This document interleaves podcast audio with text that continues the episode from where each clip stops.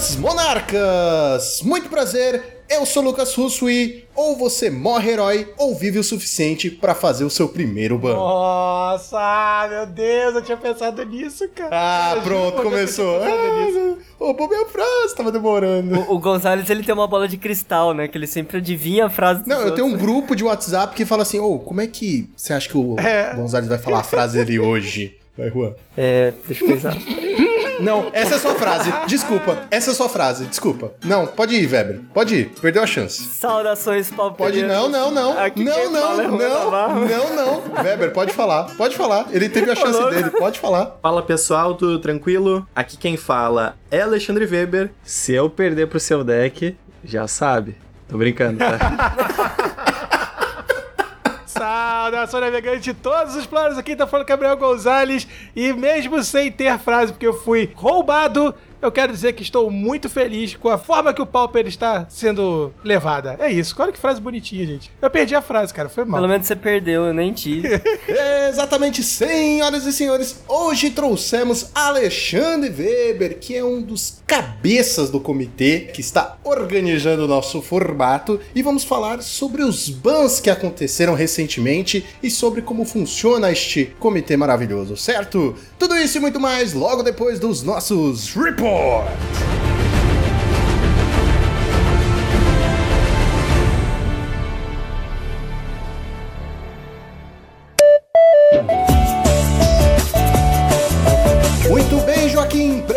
para mais uma semana de Pauper neste maravilhoso podcast. Sim, como eu falei no ano passado e várias outras vezes depois de banimentos, meta novo, vida nova. Exatamente, Joaquim. E falando em novidade, eu gostaria de falar aqui da nossa patrocinadora X-Plays. Exatamente, a X-Plays que tem uma variedade imensa de produtos de qualidade. Você pode adquirir cartinhas, acessórios para suas cartinhas e, é claro, board games. E Joaquim, eles estão com uma super novidade. Agora na X-Place você pode fazer a locação de board games, Joaquim. Olha só que maravilhoso. Poxa, que legal, cara. Board games, às vezes a pessoa não tem espaço em casa, né, Pra ter vários. É legal experimentar vários board games diferentes, então esse serviço eu achei uma ideia muito boa. E a gente tá falando aqui de board games de verdade, não estamos falando de Commander, viu? Apesar deles venderem lá. e olha que bacana, você pode alugar por sete dias corridos, cara. Você tem aí uma semana inteira pra se acabar no jogo. Lembrando, pessoal, que pra fazer a sua primeira retirada, vocês precisam estar lá pessoalmente, levando seu documento com foto, CPF e um comprovante de residência para eles fazerem aquela sua fichinha marota e depois você se acabar na variedade de catálogo que eles têm lá na X-Place, certo? E lembrando vocês também que utilizando o cupom de desconto Monarch5, vocês recebem 5% de desconto em todo o site, certo? X-Place, onde o seu XP vale o dobro. E agora, Joaquim, vamos para o nosso Monarques Responde? Vamos lá. A pergunta de hoje, o e-mail que nós recebemos, é do Gabriel, que perguntou para nós: Fala Monarques, tudo bem com vocês? Opa, Gabriel, e aí, de boa? Tranquilo? Eu quero perguntar: vocês acham que após os banimentos, o Affinity está morto? Olha só, Gabriel, que coincidência você fazer uma pergunta dessa logo quando a gente faz um episódio inteiro sobre banimentos, basicamente, certo? E aí, Lucão, o que que você acha? Ah, eu acho que o Joaquim tem a resposta no Challenger do sábado. Exatamente. Em primeiro lugar, no challenge do sábado, tivemos o Grixis Affinity, pilotado pelo Tosla. Tudo bem, é cedo pra gente determinar a resposta, né? Mas acho que é um bom sinal em relação ao ban, porque a ideia do ban era justamente que Banil Atog não matasse o deck, né? E tá aqui o deck ganhou o challenge do sábado, que simbolicamente é importante, foi o primeiro challenge depois dos banimentos, né? E aí o Tosla construiu o deck com duas cópias do do Atog que tinha. Sabe quando você tá num restaurante, pede um refrigerante de uma marca, um refrigerante da cor preta de uma marca, e aí a pessoa pergunta, serve? Sabor cola. Tá o outro?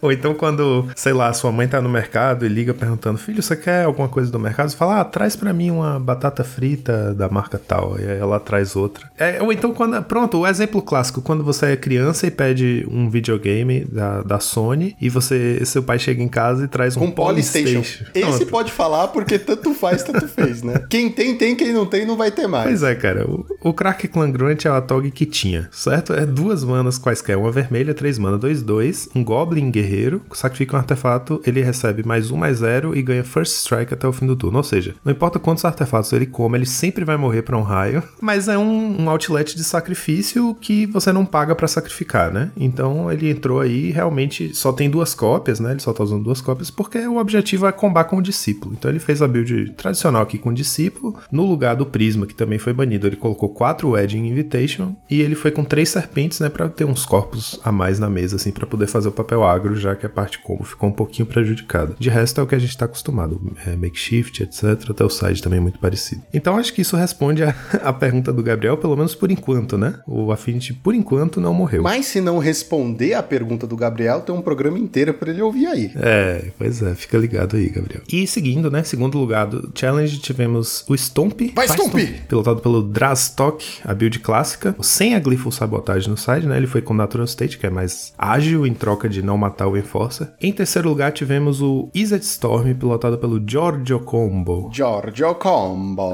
o italiano, mais novo membro do Golden Pigs e amigão do Ryzen. Inclusive, quem quiser ver ele pilotando esse deck no canal do Ryzen 01 no YouTube, tem é, os dois juntos jogando uma liga com esse deck. Então a aposta aqui é no é, Serpentine Curve, que aliás é um, era um dos meus palpites, né? De um deck que poderia ter ascensão depois do ban. E ele, até antes do ban, no, no fim de semana passado, a gente viu uma cópia dele aparecendo, né? No top 8, mas numa versão um pouquinho mais control, com Scred e Snowlands e tudo. Aqui o George Combo fez realmente uma versão focada em combo, né? Ele tem quatro Brainstorm, quatro Ponder e quatro Preordain, então manipulação de topo. Os primeiros turnos é ajeitando as draws, né? E do vermelho ele tá puxando aí todos os rituais possíveis com Sitting Song, Right of Flame, Desperate Ritual, então ele tem a curva certinha, né, dos rituais. O de 1 um mana, o de 2 mana, o de 3 mana. É aí mana morfose também, que é bem importante para filtrar esse tanto de mana vermelha, né, para poder fazer azul para as cantrips. Ele usa 4 Lotus Petal e 15 lands, então, né, a, a Lotus Petal é muito bom em Dex Storm, porque uma espécie de land drop gratuita, né, uma, uma mana, uma fonte de mana gratuita, mesmo que só por um turno, e que conta pro Storm. Para abusar do Storm, ele vai ter o Galvanic Relay, né, para dar o card advantage e fazer um, um mega turno para no turno seguinte concluir com Serpentine Curve e Fling, né? Ele tem duas cópias de cada, pode parecer pouco, mas o segredo é justamente que ele joga com quatro cópias do Teach by Example, aquela carta híbrida, multicolorida, de Strixhaven, uma instantânea, custa duas manas híbridas Izzet, né? Azul vermelho. E ela diz o seguinte: quando você casta sua próxima instante ou sorcery, esse turno copia aquela mágica e você pode escolher novos alvos. Então, tanto a Serpentine Curve pode colocar duas cobras gigantes com um cast só, quanto o Fling, usando um, um sacrifício de serpente, jogar duas vezes o dano na stack, né? Então, pode parecer pouco, assim, ele ter só quatro, duas cópias de cada, né, dos finishers, mas eu acho que com o Teach by Example acaba ficando redundância o suficiente. E o interessante é que ele tem uma cópia de Drift of Phantasms, aquela barreira 05 voar com defensor, custa 3 manas, duas quaisquer e um azul, e tem Transmute um qualquer e dois azuis, que é né, a habilidade que você revela ela da sua mão, descarta e procura uma carta com o mesmo custo de mana convertido no seu deck. Então é bem importante aqui porque ela vai poder buscar a Galvanic Relay, que é talvez a mágica mais importante do deck. E o interessante é que no side ele tem três cópias de Giga Drowse, que é aquela mágica que custa um azul instantânea e tem Replicate por um azul, vira permanente alvo, que é bem importante para você poder fechar o jogo contra decks de controle, né? Você Mágica tapa seu oponente todo. É muito porra. chata. Eu que jogava com o falecido Tron, porra, tomar uma dessa era só choro. Quando você toma uma, uma Giga Drowse no fim do seu turno e você tá jogando de controle, você tem que ter três anulações na mão, né? Porque duas você vai gastar para anular cópias de Giga Drowse que vão dar alvo em duas lands suas, se ele não tiver feito cópias redundantes da mágica, né? Para você poder ter duas lands em pé no turno do seu oponente para usar a terceira counter em alguma mágica dele, na esperança de que uma counter vá segurar o, o combo dele, né? Que normalmente não segura. Então Giga Drowse é bem segura de jogar contra decks Mas dito isso, é mais fácil aceitar. É, é mais fácil assim. Só o fato de você ter que ter três counters, você já perdeu, amigo. Então, né, tá aí uma das possíveis novidades no meta, que é esse Izzet Storm. Em quarto lugar, tivemos Jimmy Fadas, pilotado pelo Neko Neko Neko, a build que a gente tá bem acostumado. A única diferença é que ele tá usando um Agony Warp no main deck, né? Pode ser uma, uma segurança aí contra Boros Bully, né? Porque é a única carta que mata um Guardian of the Guild Pact dando alvo. E no side ele tá com duas cópias de Relic of Progenitus, que tinha um tempinho que tava sumida, né? Em quinto lugar, tivemos outro Jimmy Fadas, pilotado pelo Nazart. Aqui ele tem um Behold the Multiverse no main deck, e no side, além de duas cópias de Relic, ele tem dois Lose Focus e dois dois Duress. Luz e Focus pode ser talvez para se proteger contra decks de cascata, que era uma das grandes expectativas que a gente tinha para o meta, né, pós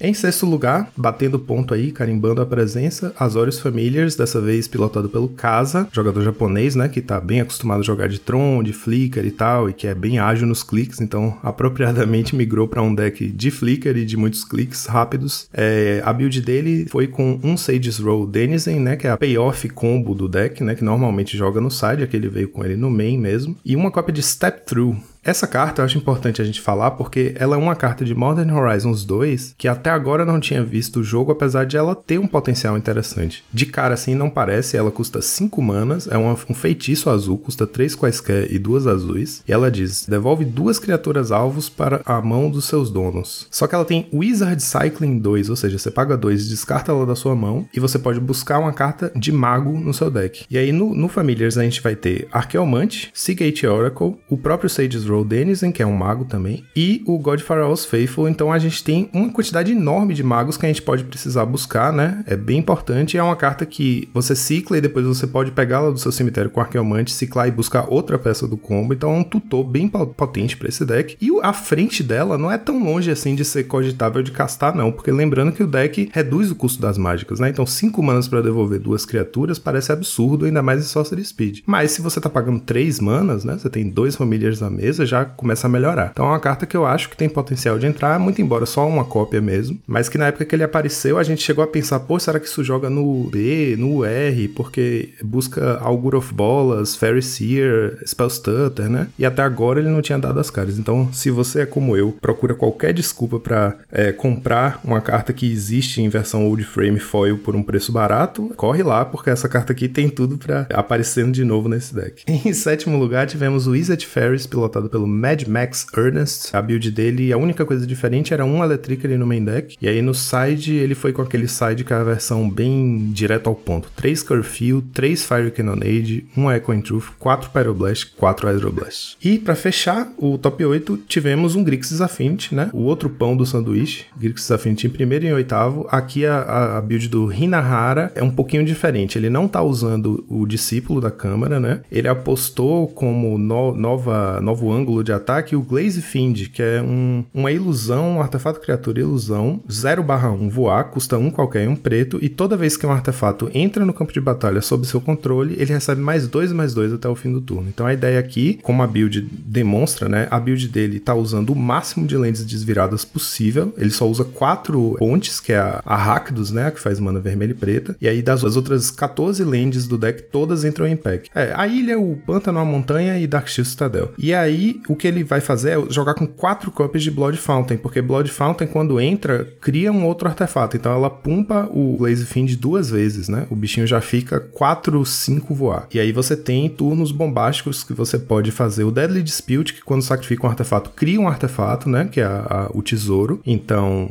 é, é, um outro artefato entrando em jogo, além de você comprar carta. E aí você pode fazer aquele. Ele tá jogando com três Frogmites também. Então existe um potencial muito grande de você fazer um Blaze Fiend no turno 2 e ter um, um turno 3 absurdo de fazer Blood Fountain, Frogmite, Frogmite, Deadly Dispute, bater um bocado com o bicho. Existe essa possibilidade explosiva, mas ao mesmo tempo é uma criatura muito frágil, né? Ela só pode ser pumpada no seu turno, se você não joga nenhum artefato com flash, então é muito fácil matar ela, 0/1, né? Ela não bloqueia nada, é realmente um canhão de vidro, e como a gente vai ver na arte do bicho, ele é meio que feito de vidro mesmo, então tá bem representado. E se alguém quiser e tiver curiosidade de ver como ele funciona, o Max do Snapbolt, ele lançou um vídeo dele jogando uma liga, se eu não me engano, e tinha um oponente que tava usando esse bichinho já. Ah, legal. A liga do Max foi já depois do ban? Sim, sim, sim. Foi acho que a primeira liga dele pós-ban e ele enfrentou um oponente que tava com esse bichinho. Ele ganhou, ah, claro, legal. all spoiler. Mas o Max ganhou, né? Sim, sim. Mas é bem interessante ver como é que funciona e como tava montada a build do oponente.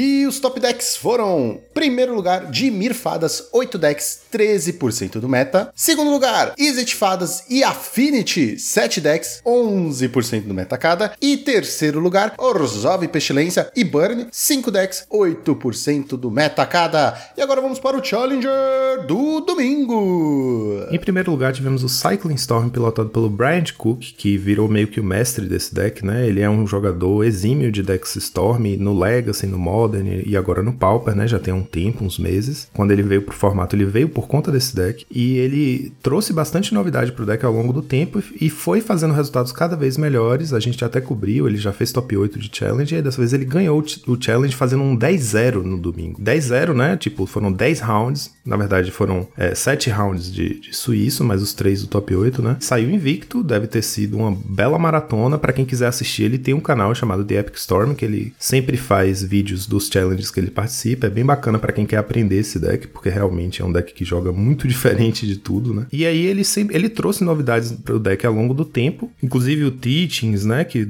durante muito tempo foi uma carta muito importante. E aí agora ele cortou o Teachings e ele veio com uma novidade que é a seguinte: ele trouxe três cópias de Striped River Winder, que é aquela serpente 5-5 Hexproof por 7 manas, mas que tem Cycling por um azul. E ele colocou no main duas cópias de Exume, além de duas cópias no side. E com isso, ele tem esse plano B de ataque desde o main deck, né? Com duas cópias de Exume, ele pode voltar. Tanto ele pode voltar o Stinger, né? Que é, faz parte do combo mesmo, para poder finalizar, quanto ele pode voltar a Striped River Winder e até o Horror of the Broken Lands. E é, esse é um trufo interessante, acho que é por isso que ele tem duas cópias a mais no side, que é quando você perde o game 1 para um, um Storm, você tenta voltar do side atacando o cemitério, né? Ou tentando usar anulações nos rituais e tal. E aí ele pode mudar de plano e focar nesse plano Reanimator e bater com Cobrona 5-5 Hexproof. Pega o oponente de surpresa justamente porque você vai ter tirado todos os edges, né? Não vai nunca pensar que vai precisar lidar com um bicho com Hexproof desse tamanho. Eu achei muito bacana ele ter ganhado esse challenge justamente porque, né, ele vem trazendo novidades para esse deck, ele realmente se dedicou com o deck, se empenhou bastante com o deck, então fazer um resultado assim para ele foi muito significativo, ele ficou muito animado, né? Tweetou sobre isso todo alegre. E é bacana ver o deck tomando uma forma cada vez é, mais, como é que digamos,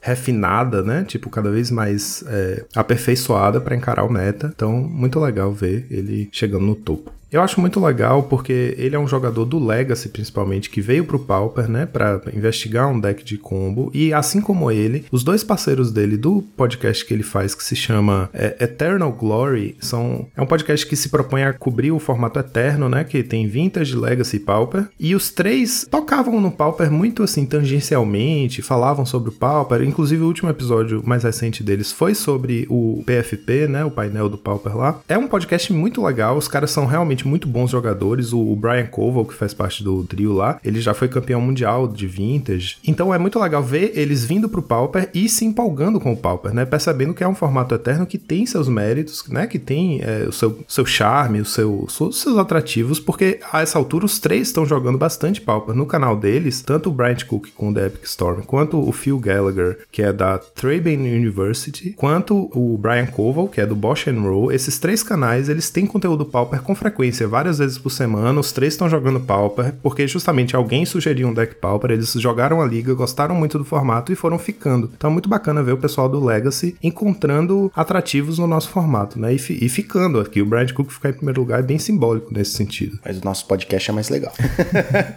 em segundo lugar, tivemos o Orzhov Pestilência, pilotado pelo Amoras 27. Se afaste, Joaquim, que agora o especialista vai falar. Opa, beleza. Acho que era um pouco óbvio para todo mundo que com a ascensão do Zubê, né, no X, no geral, o Pestilência seria uma excelente escolha, já que é um predador natural e bem forte. Claro que a perda do Bonders prejudica um pouco o deck. Assim, já jogava sem, era um bom deck. Claro que com Bonders ficou melhor, mas é só você voltar com seus Night Whisper, Read the Bones, como foi o caso aqui do, do Amoras, né? 27. Fica mais do que claro que a versão certa tem este nome por um motivo. nós não estamos vendo aqui um deck cheio de criaturas, não. Nós estamos vendo a versão mais controle com criaturas less. É verdade. E, e, criaturas less mesmo, porque ele só vai com quatro Guardians e um Palace. Eu achei uma coragem incrível. Não que a versão mude muito colocando um Palace a mais e dois ratos a mais, mas, né? Ainda assim, eu achei bem interessante. É, a build dele tem algumas características curiosas, assim, né? Interessante mesmo reparar. Por exemplo, ele tá usando três cópias de Cast Down, tá usando uma cópia de Lose Hope, que é uma instante, custa um preto, a criatura recebe menos um, menos um até o fim do turno, e tem Scry 2. Uma cópia de Edito Diabólico, né? Que é o Edito instantâneo. Quatro Chainers. Então, assim, ele não tá usando quatro Cast Down. Tem alguns ajustes, assim, que eu acho que era pra ele prevendo o meta, né? Mas, assim, vamos falar realmente das coisas curiosas. Ele voltou com uma cópia de Dark Blacksteel Pendant, que eu acho uma, uma carta interessantíssima para esse deck. É um artefato, custa duas manas quaisquer. Ele é indestrutível e ele tem a seguinte habilidade: você paga um e vira, e você olha o card do topo do seu Grimório e pode colocar aquele card no fundo do seu Grimório. É, Ele dá um Scry 1, né? Pagando um e virando, você faz um Scry 1. Isso é muito útil pro deck, né? Porque já que você não vai ter os draws a mais do Bonders, você pode pelo menos controlar melhor os seus draws. Além disso, ele tá usando duas cópias do Silver Quill Campus, Terreno né? que faz a mesma coisa. Pagando mais mana. Só que aí sim, aqui vem a coisa curiosa. Ele tá usando duas cópias do Bonders que tinha. A gente falou do Atog que tinha, aqui a gente tem o Bonders que tinha. O Magnifying Glass, a lupa, ele custa 3 manas, é um artefato, vira e adiciona um incolor e paga 4 e vira pra investigar. Você cria um, um artefato, né, uma ficha de artefato pista, que você pode pagar 2 e sacrificar pra comprar um card. Então, no total, contando com ele, né, se ele é uma fonte de mana, então você paga 5 manas pra criar uma ficha que vai custar 2 manas pra sacrificar. No total, são 7 manas pra comprar uma carta. Uau! Nossa, incrível e justo. Incrível essa carta. Estou louco para não ter no deck. Olha, sinceramente, eu prefiro ter mais Night Whisper, Read the Bones, até mesmo aquela carta, a Blood Pact, que é a duas Sim. incolores, uma preta, que é basicamente o Sign Blood Instant Speed por uma mana a mais, né? Porque faz exatamente a mesma coisa. Eu prefiro me arriscar um pouquinho mais, pelo menos nesse momento, a fazer isso. E é claro que é um perigo você ficar perdendo um monte de vida, um monte de vida, ainda mais porque você tem pestilência e quer usar, né? Por isso que eu, pessoalmente, uso três cópias de Fé Renovada, cara. Ah, é uma carta muito legal essa, cara. Que é duas genéricas, uma branca, você ganha 6 de vida, ou você pode ciclar ela pagando uma genérica e uma branca, você cicla ela, né, no caso, ganha 2 de vida e compra uma carta. Então é uma carta muito versátil, muito boa. E é instantânea, então Verdade, ganhar vida nesse deck é muito importante, né? Não à toa ele tá usando aqui quatro cópias de Pristine Talisman, duas Radiant Fountain e um Kabira Crossroads, né? Ele precisa muito ganhar essa vida pra poder usar ela como recurso na hora de abusar da pestilência. Então, realmente fica essa tensão, né, entre ganhar vida pra usar como recurso e gastar a vida que você ganhou pra poder comprar carta com Night's Whisper e Read the Bone. Mas pelo visto, ele conseguiu um equilíbrio aqui, chegou em segundo lugar no challenge, é uma, boa posição, né? Uma ótima posição. excelente. Então responde um pouco a nossa dúvida, que a gente tinha essa dúvida, né? A gente sabia que esse deck seria uma bela aposta para esse meta pós-ban, porque ele é bom contra o X, que a gente previa que ia predominar. O principal predador dele é o Tron, que tomou uma bela rasteira, né? E, e deu uma sumida no meta. Então, Muito cedo pra gente falar disso aí. mas é legal ver esse deck chegando aqui, porque responde um pouco a nossa dúvida de se a falta do Bonders ia derrubar totalmente esse deck. Eu acho que não é o caso, né? A gente só tem que ajustar os slots, achar a configuração certa, mas o deck tá aí, vivo. Como eu falei, cara, antes não usava Bonders e era um bom deck. Não é agora que vai perder a sua força. Muito pelo contrário. Com tanto o X aí, é bem melhor, talvez. Em terceiro lugar, tivemos um Mono Black Control. Cara, terceiro lugar, Mono Black Bem-vindo a Control. 2001. Falando em 2001, ele foi pilotado pelo jogador Loyal Poyo 2001, acho que direto de 2001. Essa build aqui bem tradicional do Mono Black, né, com bastante criatura, 20 criaturas, usando quatro cópias da bruxa, né, com base de Witches. Até um Gurmag ele usa, três Monarcas. Enfim, é o Mono Black que a gente tá acostumado com algumas diferenças nos slots aqui. Ele tem três Cast Down, três Editos de Chainer, três Veredito de Get, que é o edito instantâneo, né, que o oponente sacrifica e perde um de vida, e só duas cópias de Signing Blood no main e 23 lands. Mas enfim, é o Mono Black que a gente tá acostumado aqui. Não tem nenhuma carta, é, né, fora do esperado. E eu acho que o Mono Black fazer terceiro lugar no challenge também demonstra um metagame aberto, né? Talvez, assim, a quantidade de Boros Bully no meta, né, que é o predador do uso X. Mono Black é bom contra o Bully. Então, não sei, acho que nesse Pedra, Papel e Tesoura que ainda tá desestabilizado, acaba surgindo espaço para decks diferentes conquistarem é, posições interessantes, né? Em quarto lugar, tivemos o Boros Bully, pilotado pelo Glan. A gente tá nessa quest aí de, de definir quantos velhos e quantas velhas, né? Não atrapalham o deck. Quantos idosos são o suficiente pra não ficarem assim, motorista tá correndo. É, Oh, meu filho, não- na minha época não era assim, sabe? Tinha menos affinity. A gente tem aqui uma build que a gente já viu quatro velhos, né? Que é o Lunart Veteran em algumas builds, e outras quatro velhas. E a, a gente já viu na semana passada um que splitava 2-2 entre velho e velha. Aqui ele splitou 3-3. Então estamos chegando num contingente de seis idosos no deck, mostrando que não são só quatro slots para maiores de 60 anos de idade. Brincadeiras à parte, é, vem aqui com seis velhos no main deck e duas mana tight. Certa tendência que o Boros Bully tá tendo, né? Acho que naquela desculpa de que se a carta fi- se passou o tempo da carta ser boa, eu descarto ela pro looting. Aí isso acaba virando desculpa pro Bully jogar com um monte de loucura no main deck. Então é isso, né? Nessa quest aí de- do velho conquistar seu lugar no, no Bully, aqui ele tá dividindo três slots com a velha. Adorei a sua frase. O velho tá procurando o seu lugar no bully. E aí, jovem, você paga pra pegar o ônibus? Nossa, que otário. Como assim você não paga meia no cinema, meu? Literalmente o velho do bully. Em quinto lugar, tivemos um Wizard Ferris pilotado pelo Aegis Aziz. Essa build aqui bem próxima do que a gente está acostumado, com um Luz e Focus no main deck. Em sexto lugar, tivemos um Hack dos Mogwarts pilotado pelo Lampalote, aquela versão que usa é, os artefatos, né? Chromatic Star, Icor Spring e Deadly Dispute, para dar um gás a mais aí pro deck para encontrar as peças do combo. Em sétimo lugar, tivemos um Boros Bully pilotado pelo Lenini, com três N's. Famoso cantor. Isso, ele joga palpa, se vocês não sabiam. Nas horas vagas. É, o Lane foi com a versão mais tradicional, mais conservadora do Bully, com quatro velhas, né? Seeker, Guardian e tal, enfim. Suíte de criaturas padrão. E ele tá ainda com uma cópia de Dust to Dust no main deck, olha só. Ele falou: ó, baniram, mas eu não tô convencido, não. Eu vou aqui me assegurar. Tá certo ele. No máximo ele De novo aquela pro- história, né? Qualquer coisa, é. De qualquer coisa descarta pro loot. É sempre essa desculpa do bully. E em oitavo lugar, tivemos mais um bully, pilotado pelo Echo Baronen, que é o Andreas Petersen, né? Jogador pro player, né? Que já apareceu várias vezes pilotando esse deck aqui em eventos grandes. Build tradicional, bem quadradinho. O mais quadrado que você vai ver de um bully vai ser isso aqui. Quatro Journey, quatro Prismatic Strands, quatro Lightning Bolt, que os bullies agora deram pra jogar com três bolts, não consigo entender. E quatro velha também, ele não tá dando a menor bola pra essa história aí de Três velho. volt, cara, é coisa de velho. Vai entender. Não, velho, três bolts, eu não consigo entender. Exato, velho. Três bolts, como assim? exato, exato. Não dá pra não usar quatro, cara. Tanto jogo que o bully fecha dando dois bolts na cara, né? Já dizia choque de cultura. O velho é covarde, entendeu? Vai com três bolts.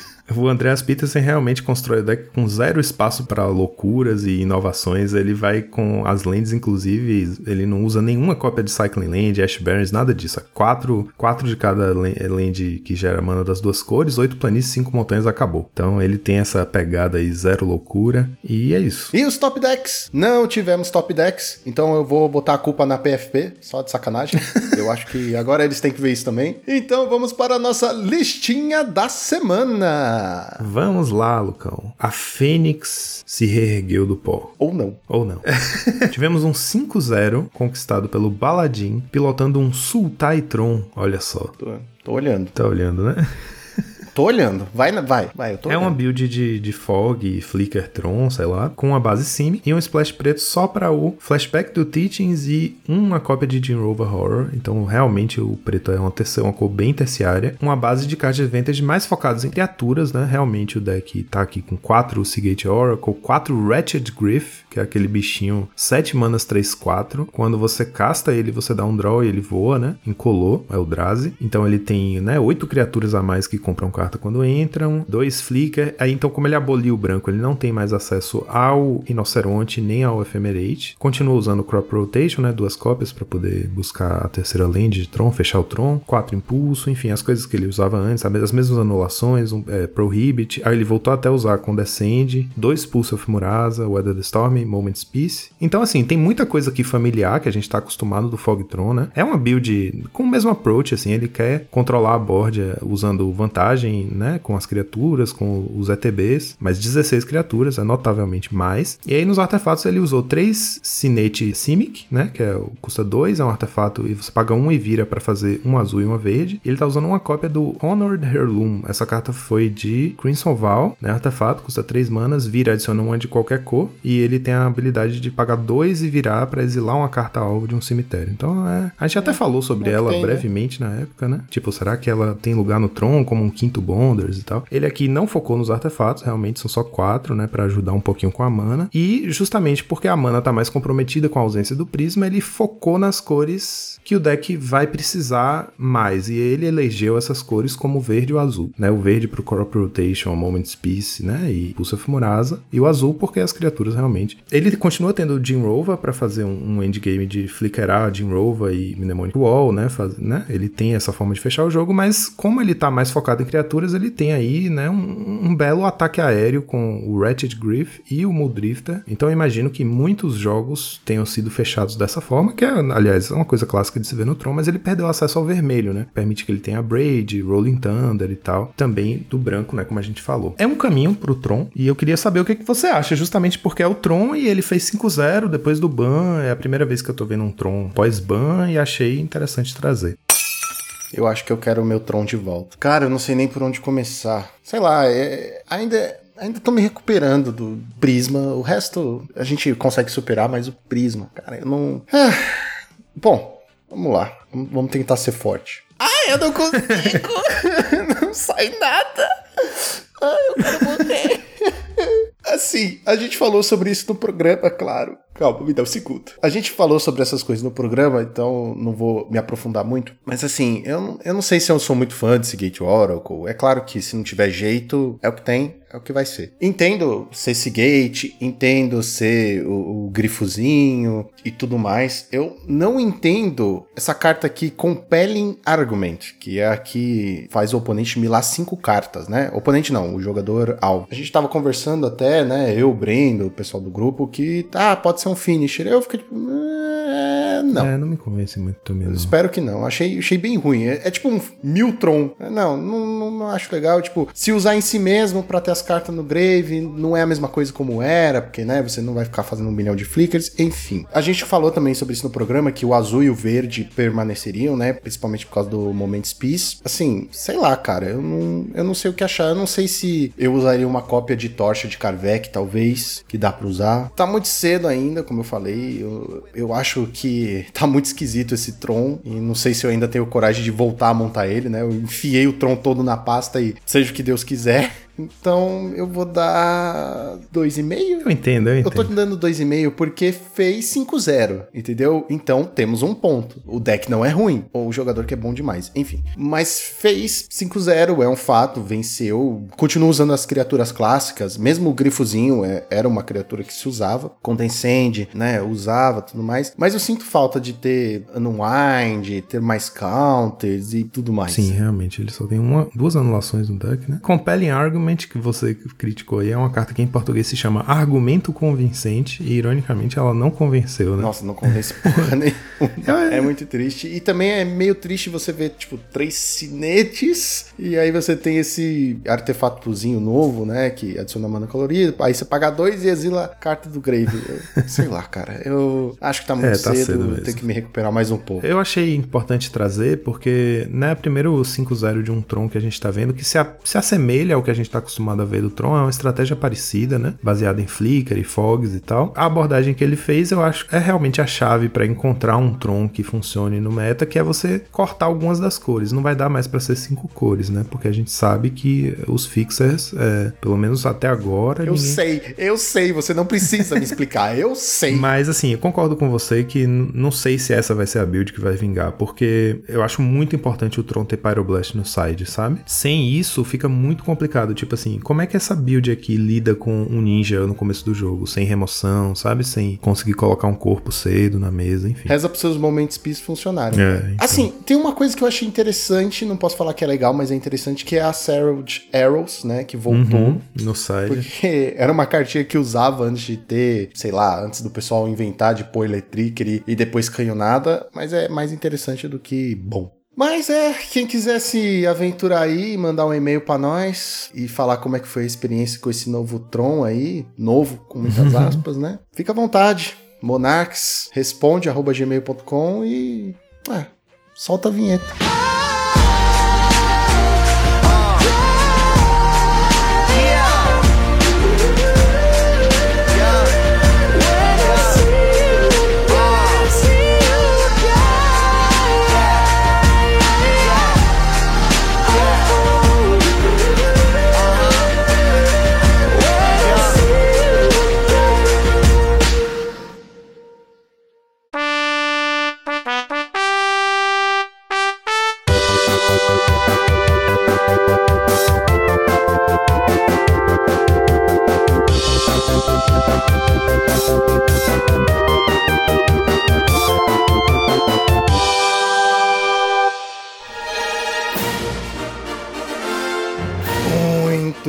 Senhoras e senhores. Alexandre Weber, obrigado por estar aqui conosco hoje, cara, e ter aceitado nosso convite mais uma vez. Cara. Opa, eu que agradeço aí. Vai, vai ser um prazer aí estar conversando com vocês aí. Tô bem animado e ansioso por essa conversa, esse podcast. Bom, vamos começar pelos pontos principais. Antes de tudo, queria parabenizar você. Eu acho que você ter sido indicado é uma conquista pro cenário do Pauper brasileiro. A gente sabe que, né, somos pobres brasileirinhos nesse mundo aí afora. E o Pauper do Brasil ter sido reconhecido como grande a ponto de fazer parte da PFP, eu acho que é uma grande conquista. Então, começar te parabenizando por estar no comitê, cara. Pô, muito obrigado. Concordo contigo. Acho que também muito feliz aí de, de que o Brasil também tá fazendo parte, né? Muito importante mesmo. Agora, Weber, eu tava pra te fazer essa pergunta desde, desde o começo, né? Quando surgiu aí a formação do comitê, enfim, né? O seu nome foi, foi falado, aquela coisa. Twitter tava bombando, tava insano, né? Aquela loucura. Weber, como foi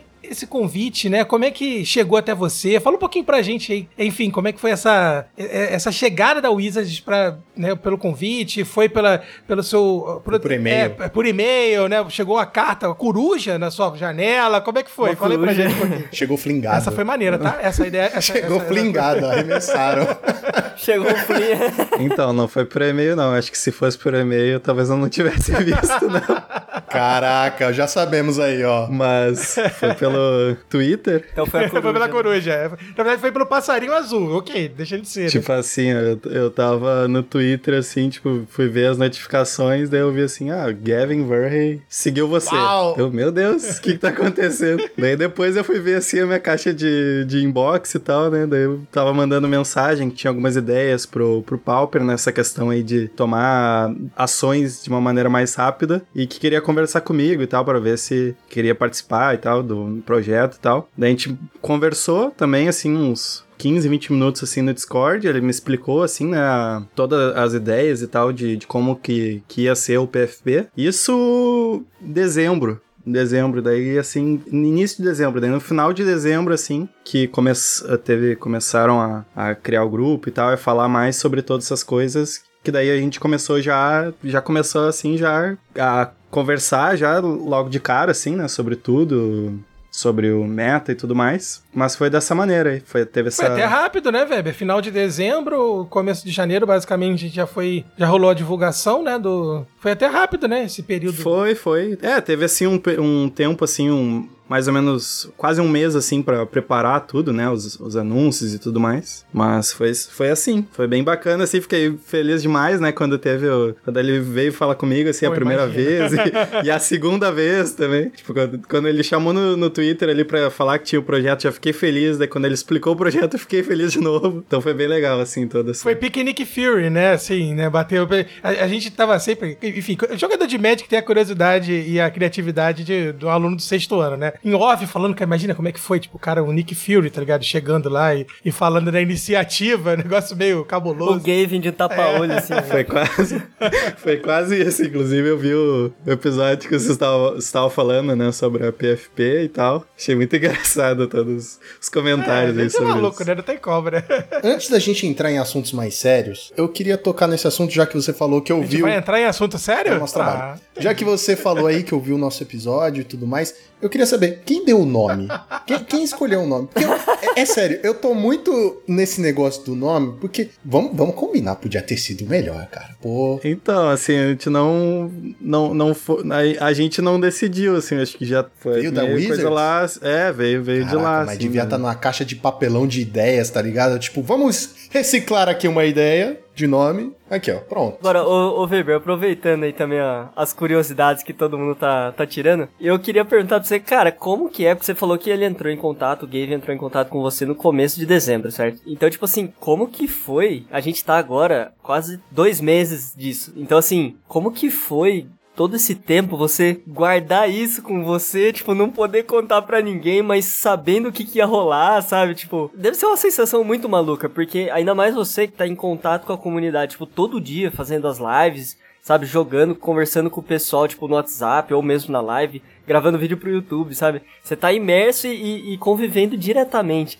E, e não poder sabe, nem dar um sinal assim, sabe? Deve ser uma sensação meio bizarra, não? Foi doideira mesmo, assim, tipo, eu ficava assim, só esperando, assim, né? Faz esse anúncio logo, assim, eu quero, quero poder falar, assim, sabe, sobre, sobre estar participando do PFP e tudo mais. Eu tava assim, só, tipo, muito ansioso, assim, por poder falar isso pro público. Então foi, foi, muito, foi muita loucura aí nesse sentido, assim, de ter que guardar essa informação aí pra mim e tal. E, assim, uma coisa que eu acabei fazendo, assim, desde, desde que ele veio falar comigo, assim, como eu sabia que era uma coisa em relação a updates na banlist e tudo mais, eu parei, assim, né? Que era uma coisa que eu, nas lives que eu, que eu faço, Sim, né? eu lembro. Passava a live inteira falando, ah, eu acho que tem que banir tal coisa, acho que tem que fazer tal coisa. Daí eu parei de fazer isso, tipo, desde, desde esse primeiro contato, assim, que, que a gente teve, porque eu sabia que, sim, que, que em breve eu estaria fazendo parte de algo que eu não posso ficar dando a minha opinião de uma forma pública, assim, muito. E isso, até de certa forma, foi antes mesmo deles terem me falado, né, de uma maneira mais. uh, como é que eu posso dizer? Mais direta, talvez. Que isso é algo que não é muito bom, não vai ser algo que eu, que eu vá fazer, né? Falar, tipo, ah, eu acho que tal carta tem que ser banido. Tipo, isso vocês não vão ouvir de mim mais. Antes de ter, uh, ter havido, assim, algo, algo nesse sentido, eu já tinha, já tava me policiando, digamos assim, pra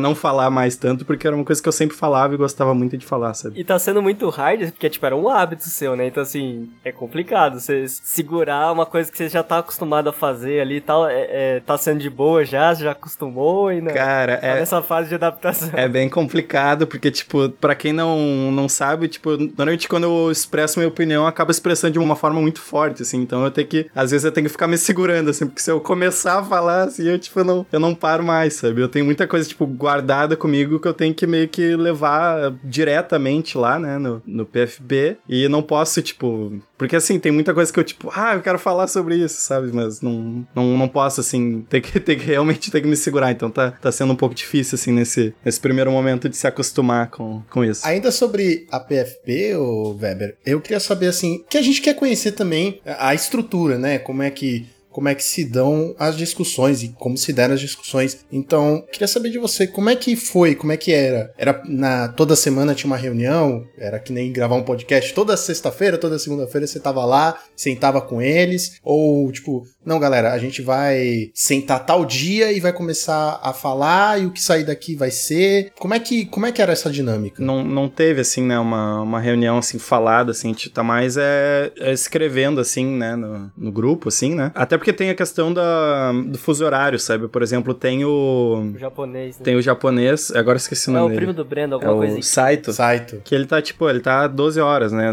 de, de fuso horário, então meio que, tipo assim, é, é engraçado, né, porque a gente tá falando sobre alguma coisa, assim, e, e às vezes ele tem um pequeno delay, assim, pela questão do fuso horário, então tem isso, mas foi, foi mais, mais escrito, assim. Ah, mas pra assistir Copa do Mundo, todo mundo fica acordado de madrugada, né? Parece eu aqui no, no grupo do- das pautas do podcast. O pessoal fala comigo, eu também tenho delay. Só que, infelizmente, eu não tenho fuso horário. Realmente aqui, enfim. É, o delay é de dias. É, demora um pouquinho, né? Mas enfim. Tá se- mas complementando assim a, a resposta, tá sendo bem legal. Esse, de certa forma, tá sendo um, um intercâmbio também de, de culturas, acaba sendo também. Então tá, tá sendo bem interessante, bem legal as, as conversas e tudo mais. E a gente tá sempre, sempre falando assim, todo dia a gente conversa sobre isso, todo mundo tá, tá sempre, todo mundo bem ativo assim, pra falar, né? Pra falar e pra debater essas coisas. Agora, Weber, é com relação assim, ao grupo, né? Enfim, a gente já comentou no outro, no outro episódio que é formado por né, um grupo multicultural, vamos dizer assim, né? Com representatividade de vários países. São dois americanos, no caso, né? Mas assim, tem um brasileiro, tem um italiano, um japonês, enfim. galera do Reino Unido, Isso, né? isso, Reino Unido. Como é que, como é, que é essa, essa organização de vocês? Na verdade, o grupo, ele, por mais que ele tenha, seja multicultural, todos são jogadores de Pauper, mas teria como dizer pra gente, assim, se eles têm visão diferente, posicionamentos, assim, né, de jogo em si, ou até mesmo a experiência de cada um, influencia na visão que eles têm sobre o formato? A visão de cada um vai, vai acabar sendo um pouco diferente, né? Uma, da- uma das outras, assim, mas, mas a gente acaba tendo bastante coisa, assim, em comum, assim, sabe? De, tipo, dessas discussões, assim, a gente, a gente concorda muito, assim, com, que, com vários aspectos, assim, sabe? Então a gente meio que tá sempre, de certa forma, na mesma página, assim, sabe? Tipo, caminhando pra, um, pra algo positivo.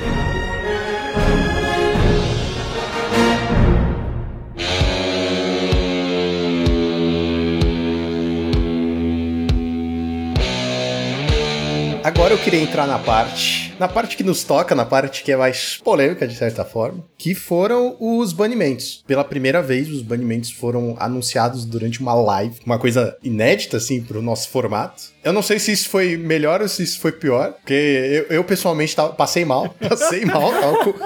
Não, porque vocês sabem, né, como é que funciona. Tem que rolar um mise-en-scène, tem que rolar um, A um gugu, tá ligado? É, você tem que dar aquela enrolada. E aí o cara tá falando em inglês, meu Deus, fala logo. Eu só ouvia a palavra ban e não ouvia nenhuma carta. Aí eu ficava, meu Deus, eu, eu não sei o que tá acontecendo. Mas enfim, foram banidos a TOG, Prisma e Bonders. Queria começar falando sobre o, o Atog. Queria saber como é que vocês chegaram. Eu sei que vocês lançaram o artigo, né, no site da Wizards explicando é, cada carta. Vai estar o link no post. Queria que você começasse falando sobre como vocês chegaram à conclusão de que o Atog seria uma boa ideia para banimento, né? Ah, muito do que eu vou falar agora tá no artigo, assim, eu meio que vou estar repetindo o que, o que tá lá, sabe? A gente chegou, assim, em algumas, algumas opções. Na questão do, do Affinity, especificamente, a gente achou que, que o problema, tipo, era uma coisa mais difícil, assim, de lidar, sabe? Era um deck que tá muito enraizado, já tá com muito poder, assim, no formato, né? Então a gente pensou algumas opções, assim, claro, a gente leva em consideração várias cartas, né? Chegou nessa conclusão de que talvez a carta central do deck fosse a carta certa a ser banida no, naquele momento. O que é uma decisão difícil, né? Porque tem essa, esse lado que até é mencionado no artigo também, sobre o quanto que a carta é icônica e tal. E claro que, como tá no artigo, isso foi levado em consideração nas conversas e tudo mais. É, é uma questão de, para a saúde do formato, a gente achou que, por um afim de já tá tá um deck muito forte, assim, como tá explicado lá também, a gente acabou indo por essa opção mais radical, digamos assim, né? E que, de certa forma, né, pelo que a gente tá vendo, ainda, ainda, tem, ainda tem opções, né? no- Não sei se a gente vai falar também sobre como que tá o meta agora, mas, de certa forma, a gente tá vendo que, que mesmo com... Claro que é um, um espaço de tempo muito pequeno, né? Teve uma pequena amostragem, mas a gente tá vendo aí que ainda dá pra montar ah, decks de Affinity que, que sejam agro, sejam combo, mas sejam um pouquinho mais fracos, que era justamente a, a proposta, né? Tipo, deixar o deck menos opressor, mas ainda assim uma opção pra ser jogada no, no formato. Eu sei que tá tudo no artigo, né? Mas aqui a gente tem que fazer esse trabalho de resumir, ainda mais pra quem não fala inglês. Eu, eu sempre me coloco. Aí é muito melhor poder estar falando com o Weber diretamente, É, né? muito melhor, porque a gente aqui, né? A gente já, já pergunta A na hora. turma as da dúvidas. Preguiça da leitura aqui, né? Pode ouvir o podcast, né? Não, não, mas eu digo, eu, eu falo isso de, tipo, de estar de tá no artigo, eu não sei como explicar, porque, tipo, eu não quero, tipo, ir muito a fundo do, do que a gente discutiu, então eu meio que tô, de certa forma, abordando as coisas que a gente discutiu, mas que estão, né, no, ali também de uma maneira pública, porque eu também não quero dar, ah, tipo, eu não quero dar informações, tipo, de... de é, muito de... de exatamente. Ah, sim, não, sim, não se muito de dentro do... Então eu tô meio que falando as coisas públicas e de meio que traduzindo com, com, a- com as minhas Não, palavras. sim, sim, a gente tá só gastando mesmo.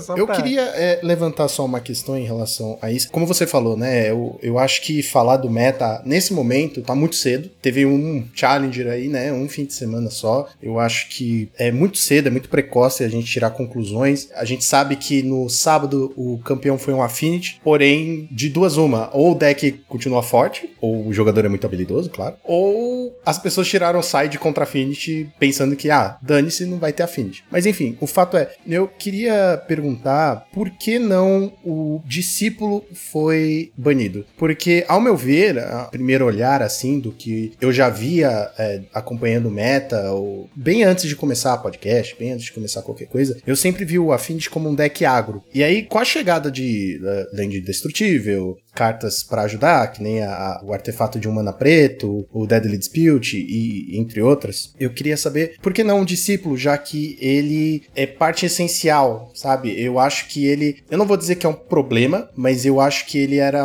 talvez um alvo melhor porque qualquer criatura ou efeito que sacrifique ou envie uma, um artefato pro cemitério vai trigar ele e ter quatro desses na mesa é um dano, né, arrasador. A Tog, por outro lado, sempre esteve no formato. Nós conseguimos lidar com ele grande parte das vezes, tanto que o Affinity estava até meio desaparecido. Enfim, eu não vou falar sobre Challenger, né? Eu vou contar dessa experiência mais que eu passava nas lojas, que eu não via tanto Affinity, era mais difícil porque tinha muito hate e tudo mais. Então, eu acho que lidar com a TOG era muito mais simples, ainda mais agora que temos boas emoções, né? Você tem como ganhar muito mais vida com o Fangreen, o Ered Storm, ou seja o que for, um círculo de proteção. Eu queria saber por que que não o discípulo. É, então, é mais por cortar o problema pela raiz mesmo, do, do tentar, né, fazer isso de, de tentar cortar o problema pela raiz do, do deck, né. Claro que, obviamente, que o discípulo, ele também foi, foi uma, das, uma das cartas que também foi levada em consideração. Tem várias questões, né, podem ir a favor ou a TOG ou discípulo. Acredito que uma coisa que eu, talvez eu acho que até não esteja no artigo, mas é talvez a questão do quão discípulo ele meio que não faz muita coisa por conta própria, assim, tipo, é um corpo meio frágil.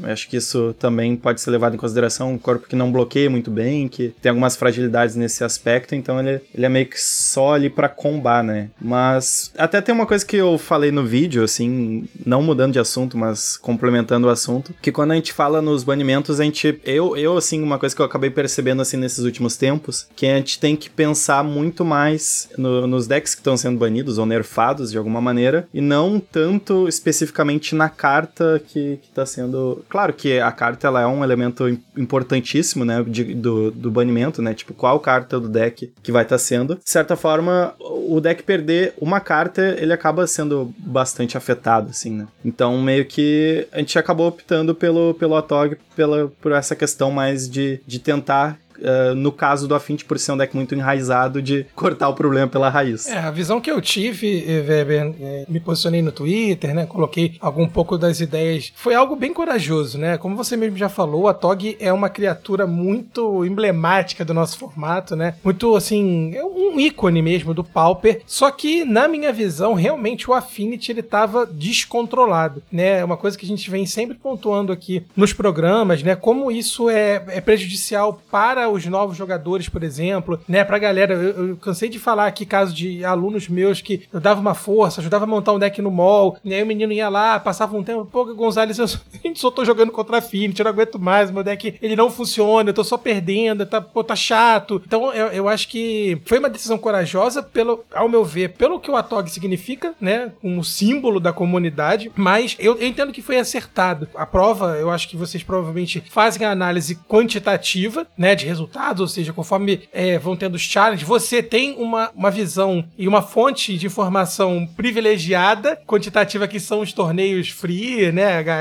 A nossa comunidade BR aqui é cheia de torneios acessíveis, então você ainda consegue fazer uma leitura do formato além challenge, mas você vê que o deck ainda tá funcionando, né? Ele funciona, é, é, a nossa, nossa comunidade pauper é muito criativa, né? A gente tem uns jogadores extremamente inteligentes e que buscam soluções, a galera no mesmo dia já tava bombando bombando o Twitter de possibilidades de deck, matando. Cara, fez todo um, um fio lá de, de opções. Então, assim, na minha visão, eu lamento porque aquela carta para mim é muito simbólica, pô, né? Aquele sorrisão da Tog, mas foi acertado, assim, né? Não, não matou o deck, deixou o deck sob controle, Mas né? você também concorda, Gonzalez, que tirar o, o discípulo não mataria o deck também, certo? Não, não é, não, não mataria, não mataria sim. Porque antes não usava. Mas será que faria tanto efeito assim? Porque o Atog com as lentes indestrutíveis, cara, continua sendo uma máquina. Filho. Não, concordo, concordo. O disciplão concordo. lá da massa tá lá pingando, né? Ele é um bicho meio raquítico, esquisito e tal. Agora, o, o Bocudo ali, meu amigo, é duro, cara. Mas você concorda, Gonzalez, que não,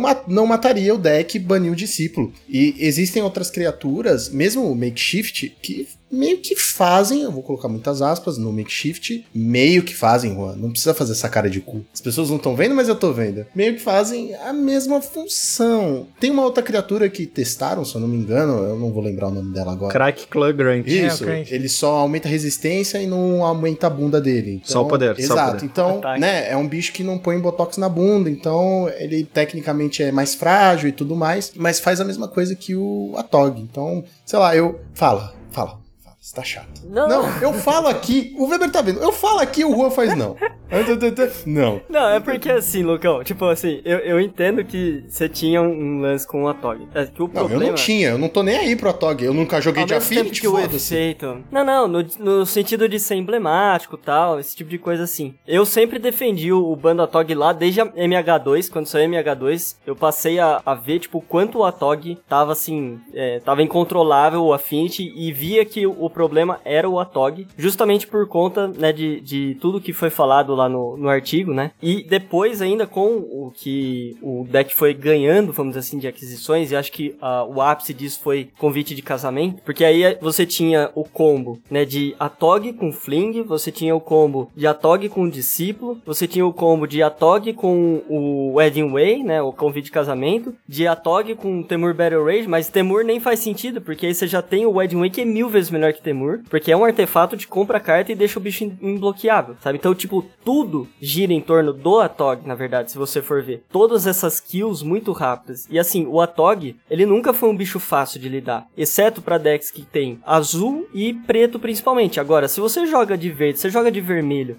você sabe o trabalho que dá pra tirar um Atog da mesa, a menos que ele entre, tipo assim, mega cedo na mesa e tal, ele tá ali no começo do jogo. Agora, do meio pro final, meu, você não tira mais aquele bicho. Então, assim, era inevitável, você perdia do nada, aí você- você passa, tipo assim, você agrou o cara, o cara tá lá, tipo, com um de vida, você puta trampo pra conseguir ganhar aquele estado de jogo, e aí do nada, puf, te mato, do nada, de- do dia pra noite, sabe? O, o, esse bicho que estão testando agora, ele não é a mesma coisa que o Atog por vários motivos. Tipo, o primeiro é porque ele não sobe a resistência. Então é muito mais fácil de você conseguir lidar. Uma patada selvagem, você mata o bicho. No caso de um Stomp, um choque, né? Nem tipo um raio, um choque, mata o bicho. Ele só cresce o ataque em, um, né, Weber, se eu não tô enganado. Mais um, mais zero e Mais um, mais iniciativa. zero, né? Então, tipo, isso aí é um clock muito menor do que o, o Atog. O Atog era tipo de dois em dois, sabe? Isso também faz uma, uma baita diferença e custa uma mana a mais.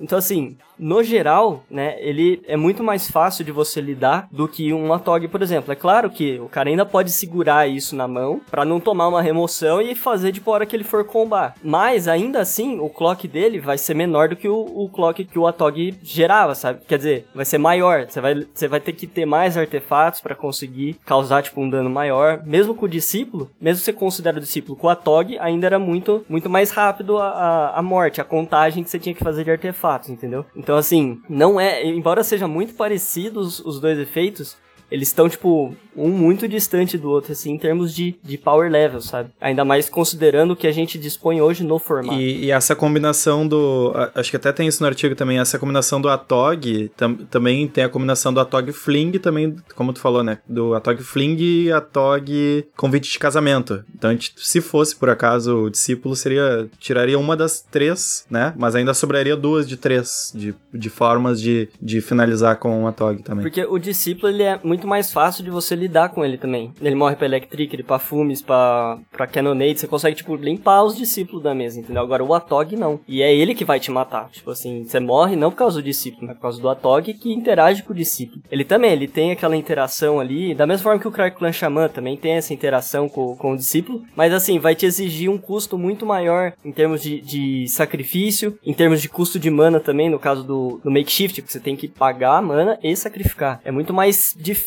O Atog não, né? É só, só sacrifica, come, come, come, já vai de dois em dois, o negócio não sai da mesa, você tem que. Só morre pra snuff out cast down, praticamente. A menos, e journey, né? Mas assim, se o cara já, já, já tem ali tudo na, na mesa, nem isso resolve. Você realmente teria que ter um círculo de proteção pra prevenir o dano, ou um counter a hora que ele for dar o fling, alguma coisa assim. Porque depois disso você não tira mais, sabe? Mesmo que você tenha um snuff out, você vai perder. Um cast down, você vai perder. É, eu acho que o lance comigo é só uma questão mais sentimental, sabe? O- ouvindo você agora, de certa forma, eu, eu concordo, mas eu acho que o meu problema com discípulo é porque eu sempre perdia porque ele tava na mesa, né? Não necessariamente porque o Atog batia ou, ou tudo mais, era por causa dessa interação e aí eu era obrigado a sempre tentar remover o máximo de discípulos possível. Enfim, eu acho que é mais esse lance sentimental, porque, né? Como a gente falou, é uma das era uma das caras do formato, né? Você pensava em Affinity automaticamente você pensava no Atog. Então eu acho que eu, eu ainda tô meio traumatizado e preciso trabalhar isso melhor com a minha psiquiatra. Só pra complementar aqui que, que o discípulo também seria uma opção viável também, sabe? Não, não seria um absurdo, foi uma, uma opção para ter uma saída mais, mais radical por, por, por ser um deck já muito presente, mas também se fosse, se por acaso fosse o discípulo, a, acho que isso também não, não seria necessariamente ruim, sabe? Assim como o banimento do Atog não é necessariamente ruim, nem pro deck, nem pro formato.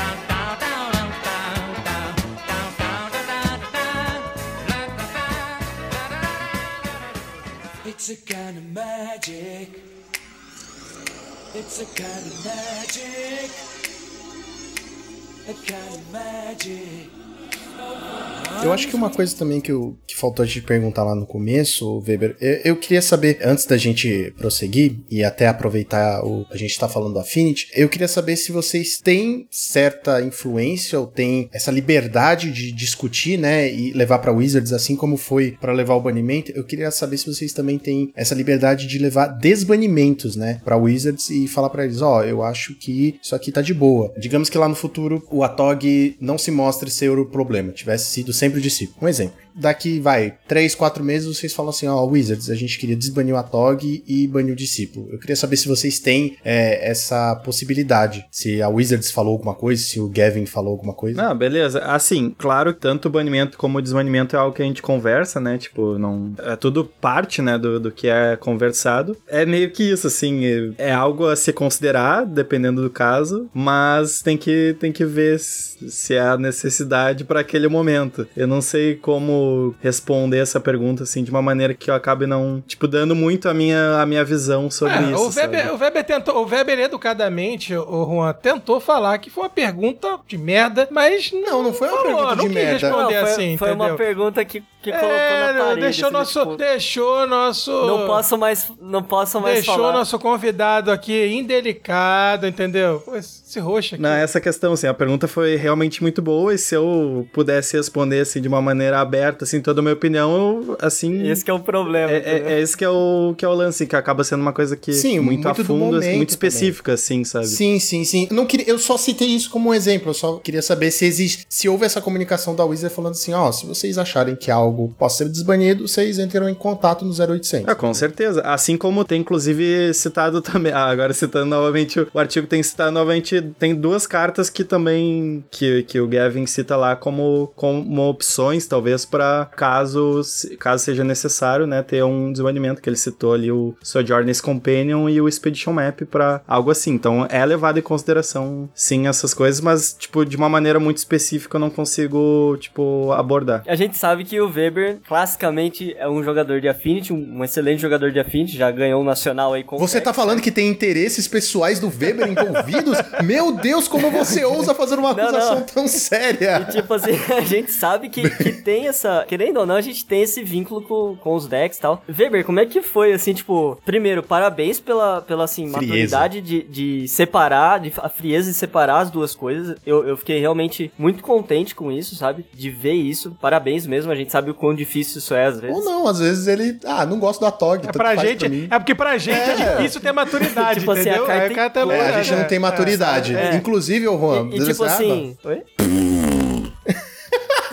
o Weber vai embora, Meu cara. Deus, gente, vai embora. Oh, você vai deixar isso aqui, né? Porque foi muito vergonha ali. Então, tipo assim, como que foi isso? Você falou, caramba, eu posso estar tá dando um banimento numa, numa carta que é icônica. É meu pet deck. Eu não acho que, que vai matar o deck. Eu não sei o que, que vocês pensavam. Obviamente, vocês, vocês discutiram sobre isso, mas tem muita gente que tinha essa visão. Tipo assim, meu, banir o Otó e acabou a Affinity, sabe? Não, não tem como, não sei o que. Como que foi essa sensação como jogador de Affinity e, e essa separação das duas coisas, assim? Conta um pouquinho dessa experiência pra gente, se você puder. Ah, então, né? Foi uma, uma dor, assim, no coração de ter que chegar, nessa, chegar nessa conclusão de que, que o Atog é a, é a carta mais problemática, assim, no, no caso do, do Affinity, que é uma carta que eu tenho um carinho demais, assim, sabe? Então, realmente é uma, uma pena, mas, como tu falou, né? Tem essa questão aí da, da maturidade e, e o nosso objetivo lá, o meu objetivo, o objetivo, objetivo de todo mundo lá é o bem do, do formato, assim, a saúde do formato. Então, o que precisar fazer, a gente vai vai fazer independente do, dos nossos decks que a gente prefere, assim, né? Que obviamente que o Affinity é um deck. Eu acredito que seja o deck do, do Pauper que eu mais tenha jogado, assim, durante a minha vida toda de Pauper. E o Atog, né? Sempre presente ali, sempre dando muitas alegrias. Aquele sorriso. Aquele sorriso. maldito sorriso.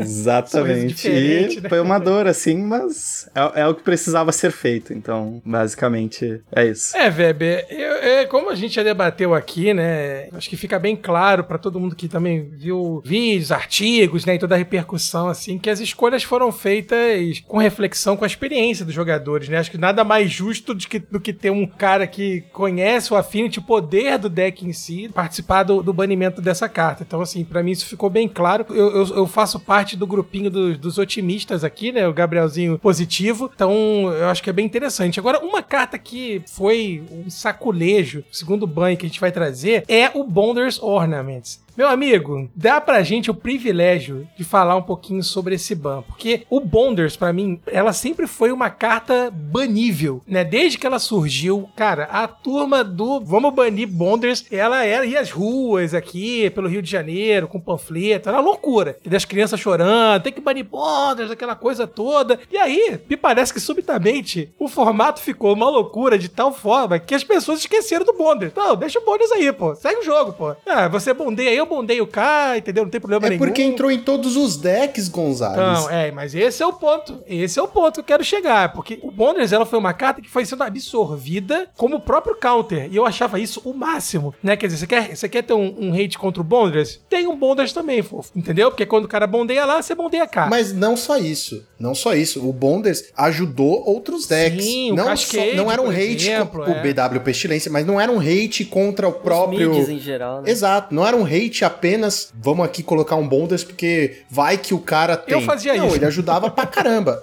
Ah, Você não sabe jogar. É, Mas.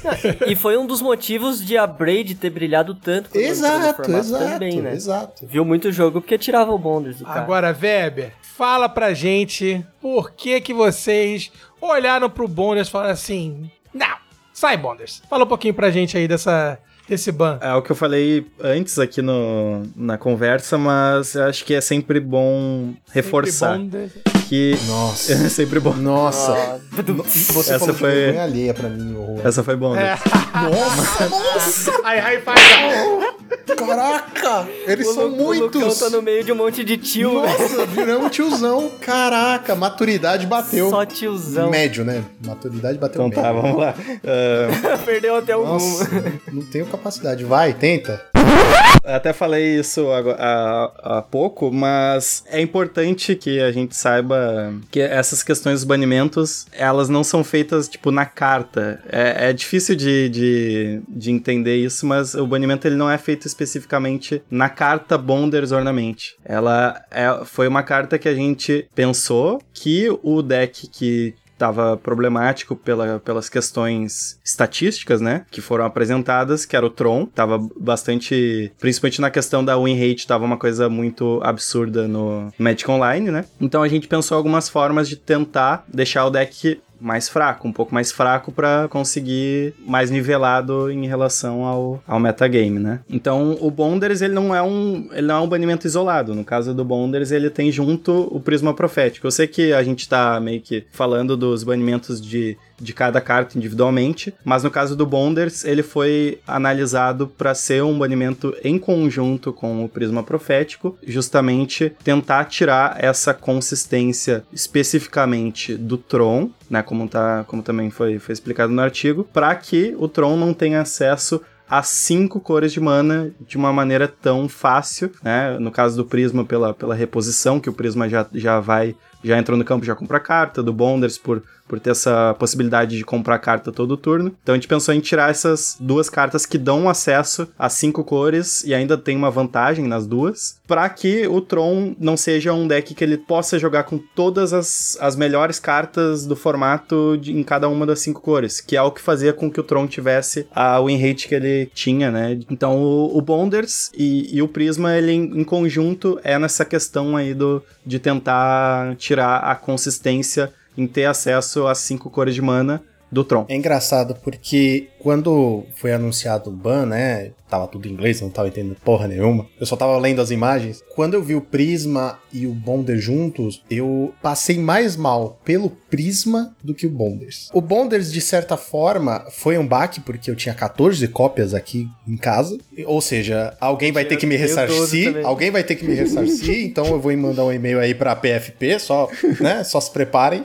Que isso, Lucão? 14? Mas jogava em todos os decks. Jogava em todos os decks que eu usava. Era Jund, era Tron, era BW Pestilência. Todos os decks, cara. A carta era boa. Dito isso, tudo bem, eu entendo esse banimento. Era uma carta poderosa que deu muito mais consistência pro Tron. Eu concordo. Assim, ah, vamos banir porque o Tron tá muito consistente por causa disso. Concordo com esse argumento. Fico triste por todos os outros decks. Perdem, né, essa, essa, esse card advantage que, que gera, esse ramp que gera, né, uma carta maravilhosa. Três manas, facinho de fazer. Enfim. Agora, em relação ao Prisma, já juntando aí, né? Já que fizemos esse bem bolado, o Prisma, por outro lado, eu acho que eu tenho o mesmo problema que o, o Atog. É uma carta emblemática e Pra mim sempre esteve aí, mesmo antes de surgir Bonders, mesmo antes de surgir Driveland, mesmo antes de surgir um monte de outras coisas que nós recebemos pro formato nos últimos anos. Sempre esteve aí, Tron sempre usou. ah, no meu grupo, que estão em volta de mim, ninguém nunca falou do Prisma. Então eu fiquei meio. Ainda estou baqueado com isso, entendeu? Eu achei que foi um pouco de sacanagem com,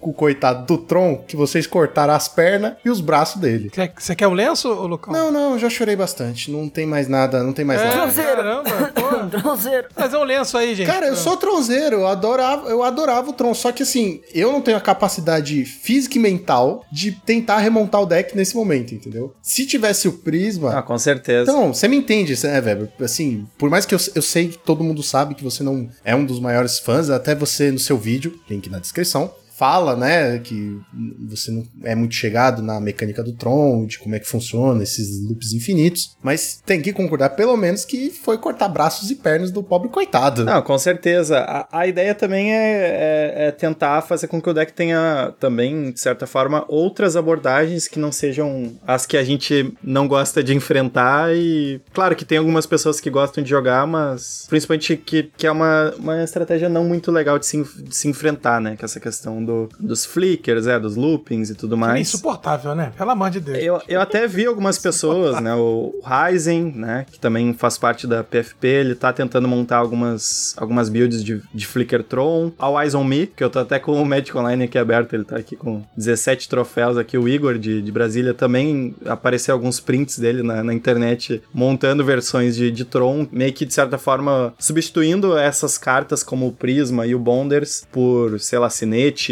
é, algumas outras pedras de mana que po- possam dar acesso a cinco cores de mana pra tentar manter essa essência do Flickertron. Eu acho que uma coisa que a gente tem que levar em consideração também é que o Tron ele não precisa necessariamente ter só essa abordagem que, que é do Flicker, do, do Fog. Ele também tem outras maneiras bem divertidas que até eu acho, genuinamente, acho muito divertidas de jogar, como, por exemplo, Cascade Tron. Já não concordo.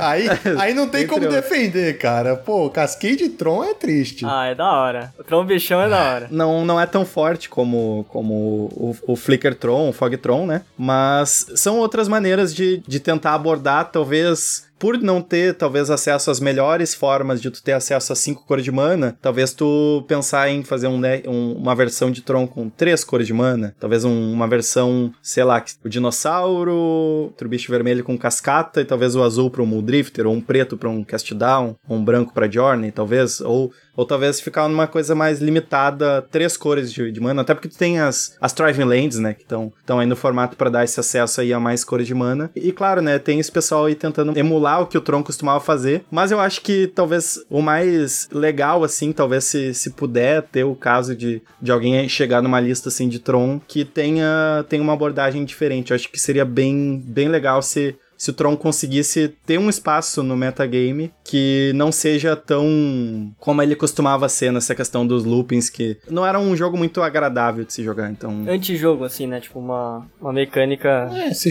chama Control. Não, não muito divertida, vamos dizer, pra, pra quem tá do outro lado, né? Exatamente. Eu concordo que é insuportável quando o Tron te loca e tudo mais, apesar de ser muito legal e gostoso de se fazer isso, mas é, eu tendo a concordar também. Eu acho que o Tron, nesse primeiro momento, ele tá meio morto, como o Flicker Tron não é uma linha que dá para trabalhar por enquanto, né? Quem sabe sai alguma coisa na, na próxima coleção, na Wars Brothers, né? Que tem o lance de, de ter artefatos, ter o, o e tudo mais. A gente não sabe. Mas eu acho que nesse primeiro momento é, essa ideia do Flickertron já não é mais tão viável. E talvez ele até volte a ser como era antes, né? Com várias emoções, batia como um drifter, coisa de três cores, como, como você mesmo falou, né? Concordo totalmente contigo. Eu acho que nesse primeiro momento ainda ninguém conseguiu ainda. Claro que isso pode acontecer, né? Nos próximos, próximos dias, próximas semanas. Mas até o momento ninguém conseguiu chegar numa, numa lista ideal, assim, de Tron, né? Mas eu acho que é importante falar isso que no, no metagame, assim, pelo menos nos resultados dos últimos dois challenges, apareceram muitos decks mid-ranges diversos, né? O BW, até o Mono Black fez top 4, tem bastante Boros Bully, que é uma match ótima pro Tron. que mais que, que tem aparecido bastante? Talvez o Jeskai, mas acho que o Jeskai já é mais complicado. Tem bastante mid-ranges aparecendo no formato que talvez seja uma forma aí também do, do Tron, apesar de estar tá enfraquecido, ter essa, esse papel aí de ser um predador para esses decks mais mid-ranges. Talvez seja uma coisa interessante aí para quem gosta de Tron pensar analisar, ver, ver, ver quantos mid-range estão jogando para talvez, talvez mesmo o Tron enfraquecido vale a pena, né? Ser um predador aí desses, desses decks mid-ranges. Eu tava jogando uma liga, eu peguei um B-Titans, aquele tipo hard control 80 mesmo, cartas? Assim, sabe? 80 cartas? Não tinha Ah, 80, então não sabe jogar. O cara não 60. sabe jogar. Eu falei assim, gente, olha, olha o que ressurgiu das cinzas aqui, né? Tipo, É, exatamente. E, inclusive tem, tem uma coisa que é importante falar que acho que no artigo tem isso, né? Mas que, claro, na questão do Tron também foram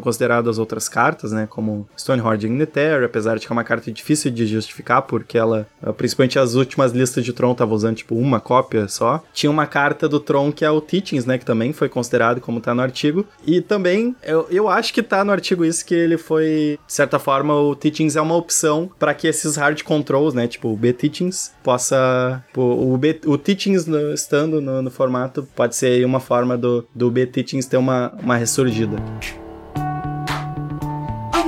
pressure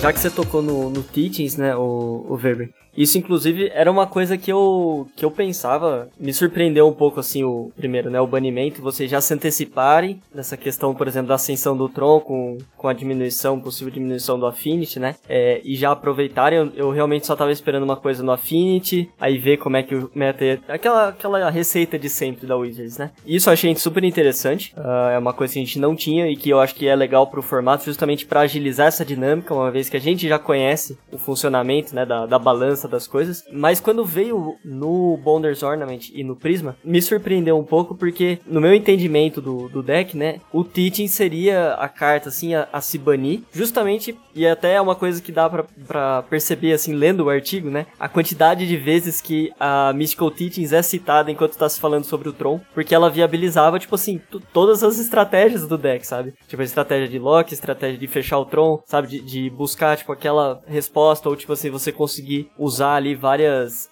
cartas no side também, pós-side fica muito forte também, porque você consegue tutorar o seu side, sabe? Coisas desse tipo. E aí me surpreendeu ter vindo no Bonders e no Prisma, porque assim, o Bonders, ela cumpria um, um certo papel benéfico também, que era justamente de você entregar para os mid-ranges a oportunidade de ele tentar competir na questão de card advantage com, card, com decks, por exemplo, que utilizam azul, principalmente estratégias de flicker, que abusam de Muldrifter e, tipo, compram uma infinidade de cartas. Você não, nunca vai conseguir interagir dessa forma, né? Né? De, de conseguir alcançar o cara. Então o Bonders, pelo menos, ele te dava, junto com o Monarca, né? As duas coisas, tentava. Era, era uma chance que você tinha de não ficar tão para trás, sabe? E aí me surpreendeu um pouco por isso. Embora no Tron realmente o Bonders é, é fantástico, porque é onde você consegue tirar, acho que o máximo proveito da, da carta, né? E aí o Prisma também, que assim, me surpreendeu, embora não muito. Eu, diferente do Lucão, já tinha visto abordagens que o pessoal falava do Prisma, tipo, da, da força do Prisma, justamente porque entra, compra uma carta, te corrige mana,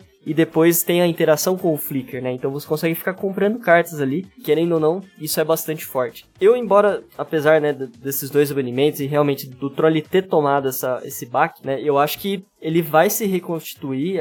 É, eu comecei a jogar na época que o Tron que existia ainda era o Tron Marauder com o Drifter e tudo mais. Ah, eu também. Eu acompanhei também. esse surgimento do, do Tron Flicker, né? E o, as mudanças que ele foi passando. Então, eu lembro que ele começou a usar as pedrinhas, né? Tipo, os cinetes. Aí ele usava, por exemplo, geralmente tinha o Izet, começou acho que meio Izet. Aí depois ele foi para uma pegada mais Sultai, e depois tinha a versão que era Temur, mas assim, não aquela Temur Marauder, né? Ela só tinha as cores ali. Então ele foi ficando numa build de três cores, principalmente, né? E aí, com o passar do tempo, principalmente o advento do Bonders, a gente viu, né? Essa, essa proliferação de cinco cores realmente. Era difícil ver trons com cinco cores, assim, igual a gente tinha. E eu acho que tem como a gente voltar para isso. Principalmente no caso do Tron Flicker, que ele não depende tanto do Tron, justamente por ser essa pegada mais controle, né? Agora, assim como você, eu também. Eu detesto o Tron Flicker, não acho é, que seja muito saudável, vamos dizer assim, pra questão do jogo. E adoro o Tron bichão justamente porque ele é mais enfrentável, é mais gostoso de você jogar contra, você joga contra, né? Então, o problema que eu vejo hoje, eu queria saber a sua opinião aí sobre isso, é a questão cast down e snuff out, né? Que eram duas remoções que o Snuff Out a gente já tinha, mas ele não via jogo na época do Tron Marauder. E hoje ele vê. E os, as versões Cascade, elas, embora os bichos sejam fortes, as cascatas não são tão fortes, justamente porque as mecânicas para você viabilizar o Tron, fechar o Tron, ela acaba atrapalhando as cascatas depois, na hora que você começa a fazer elas. E aí você põe um bichão na. Você faz tudo isso, coloca um bichão na mesa, e aí o cara resolve sem nem pagar mana, tipo um Snuff Out, sabe? Então, hoje talvez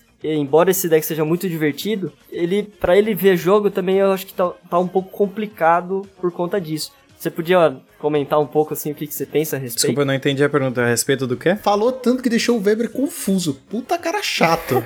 Porque, ao mesmo tempo que eu não acho que isso mata o Tron Flicker, isso tende a viabilizar a build de, de, do Tron Bichão, só que eu acho que o que impede ela de realmente ver jogo é as remoções que a gente tem no formato hoje, que a gente não via jogando naquela época, no caso do Snuff Out, e cast down. Você faz tudo isso, coloca o bicho, o cara vai lá e mata. E aí, às vezes, você já nem tem. Sua ameaça era tipo aquele Lamog, sabe? Antes ganhava o jogo um Lamog. Hoje o Lamog não ganha mais o jogo, sabe? Com certeza, isso é um. Como é que eu posso dizer? Não é, não é bem um problema a palavra. É uma, uma preocupação que quando algum Tron de, de bichão, por assim dizer, né, quiser ser montado e tal, vai ter que ter, né? Essa preocupação aí da, das criaturas tomarem a remoção e como que o deck vai ter que lidar com isso, né? Talvez uma forma de, de talvez lidar com isso seja tu tendo uma, uma recursividade, talvez com Pulsavo Murasa, né? Como uma forma de, tá, beleza, tomou ali a remoção, mas volta ela pra mão, ganha, ganha vida e, e segue o baile, né? Então talvez o deck Tron que, que vá querer montar uma, uma estratégia mais nessa, nessa ideia de,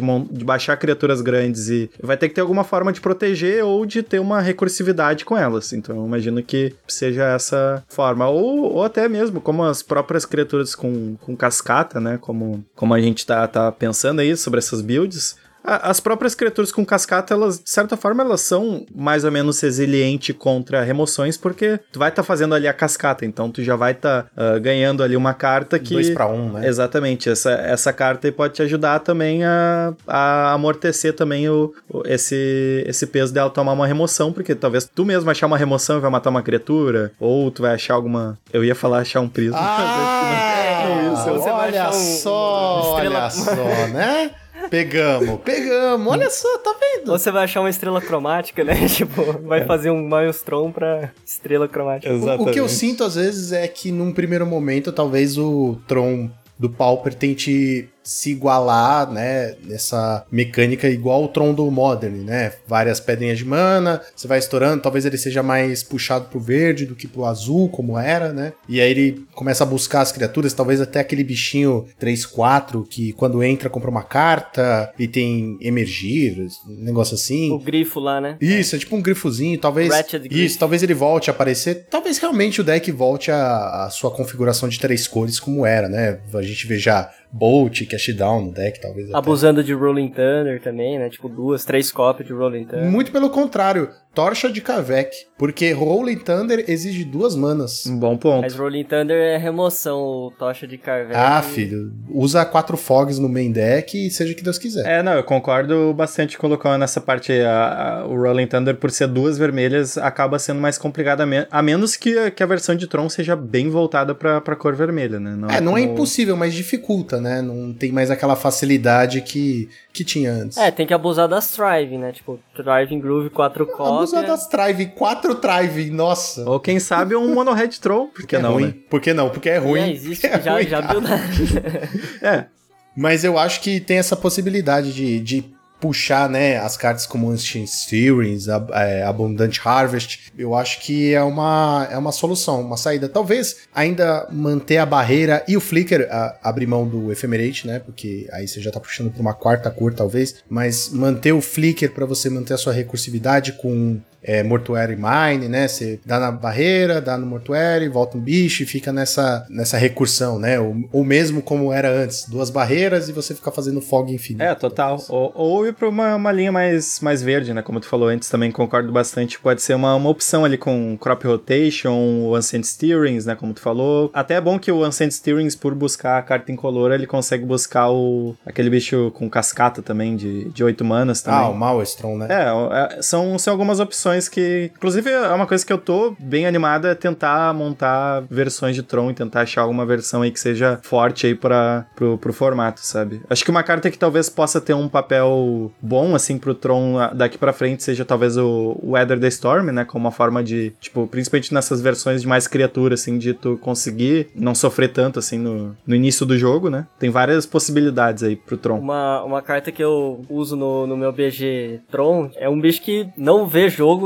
acho que poucas pessoas conhecem, porque realmente não, não entrou no formato, mas que é muito boa justamente porque entra nessa questão da recursividade que você falou que o Tron vai ter que buscar, que é um bicho que chama Ducara Scavenger, que ele é de Kaladesh, se eu não me engano. Ele é tipo uma preta, cinco incolor, é um crocodilo preto, 4/6 e quando ele entra, ele faz o efeito tipo de uma Mortuary Mire, mais ou menos. Você pode colocar uma criatura ou um artefato do seu cemitério no topo do seu deck. Então, tipo assim, até ajuda na cascata, por exemplo. Você faz um, põe lá um pirata, alguma coisa assim, e aí você vai e faz o Dino e já conjura o pirata, sabe? Tem esse tipo de interação e não morre pra Snuff Out e bloqueia muito bem Gurmag. Então, assim, ele é um bicho interessante. Interessante aí. Ter no radar também pra essas builds. Eu acho que, num primeiro momento, fica, assim, além de, do fato de, ah, tá difícil de montar um, um deck e tal, mas eu vejo aqui nessa conversa que azul e verde vão continuar, talvez, predominando no deck, sabe? São cartas, querendo ou não, são bem poderosas no Tron. O Drifter não é qualquer deck que, que vai entrar e tirar 100% do valor e do proveito que pode, né? Que ele dá. Então, acho que essas duas cores só vão ser primordiais, né? Aí a terceira vai, acho que depender, primeiro do meta e segundo, acho que depender do que for manter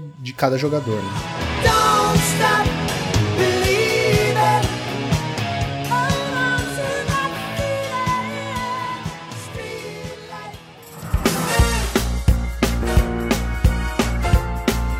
Falando sobre comunidade, uma das coisas que nos preocupou, e até me preocupou também, é, em especial quando a gente falou sobre o anúncio, né, era a relação da comunidade, né? Assim, sem dúvidas, a sua escolha pra nós foi muito, muito legal, porque você é um cara super acessível, super gente boa, entendeu? Assim, multicampeão inegável. Suas capacidades técnicas são mais do que confirmadas em, em resultado, né? Você é um cara que produz conteúdo, tem uma relação muito forte com a nossa comunidade Pauper, participa dos freela, né? Enfim. Então a gente ficou muito preocupado como seria justamente a, a relação da comunidade com você, Weber, agora fazendo parte desse comitê, influenciando os bans, né? E eu queria que você falasse um pouco pra gente como é que tá a sua expectativa, né? É, como é que tá essa relação com a comunidade? Você já sentiu alguma mudança? Como é que foi a. Como é que tá sendo a sua, a sua relação com a comunidade agora, principalmente depois do anúncio dessa primeira leva de bans, né? Realmente mudou bastante, assim, a- essa questão, assim, eu tava acostumado com uma maneira, assim, da, da comunidade me abordar e, de certa forma, eu acabo sendo, como é que eu posso dizer, uma... Pelo menos é, é o que eu tô sentindo, assim, que eu acabo sendo uma,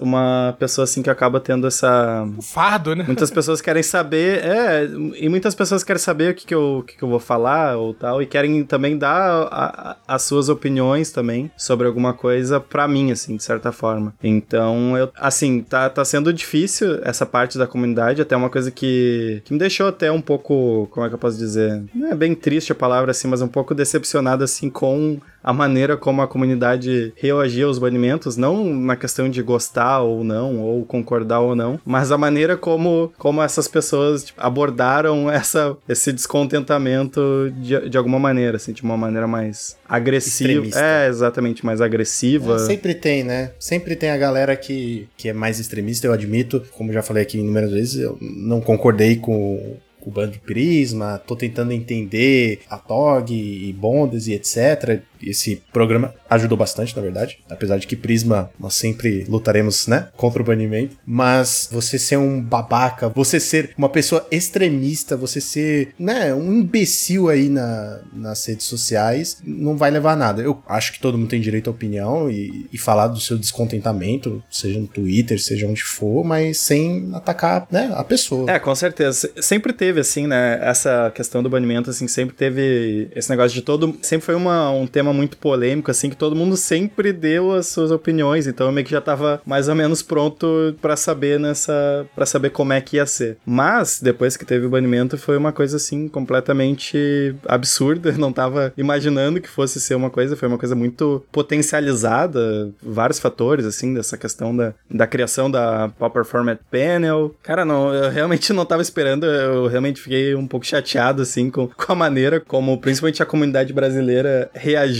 aos banimentos. Até tava, de certa forma, comparando, assim, tipo, tava, por exemplo, como, como eu tô participando e tudo mais disso, eu acabei vendo todo, tudo relacionado, né? Todas as pessoas que, que deram as suas opiniões sobre a, a PFP e sobre os banimentos, eu acompanhei tudo, assim, inglês e português. E eu tava até comparando, assim, né, de certa forma, os comentários, assim, pra ver, ah, como é que tá sendo em outras comunidades esse descontentamento ou não em relação aos banimentos. E eu tava vendo, por exemplo, o vídeo do. os comentários do vídeo do Max, do Snapboat Games, e todo mundo, assim, tipo, gostando, entendendo, e, tipo, ah, banimento, ah, não tava pensando nessa possibilidade, mas, mas eu achei interessante. E, tipo, fico pensando, por que que. Por que, que aqui tá, tá sendo tão diferente, sabe? Claro que até em outros lugares tem bastante gente descontente e tal, e não é uma exclusividade aqui do Brasil que tenha pessoas que, que não concordem com o banimento e tudo mais, mas a maneira como, como foi realmente me chamou bastante a atenção, assim, sabe? A minha atenção de, de como que, que se deu toda essa, essa questão. É uma coisa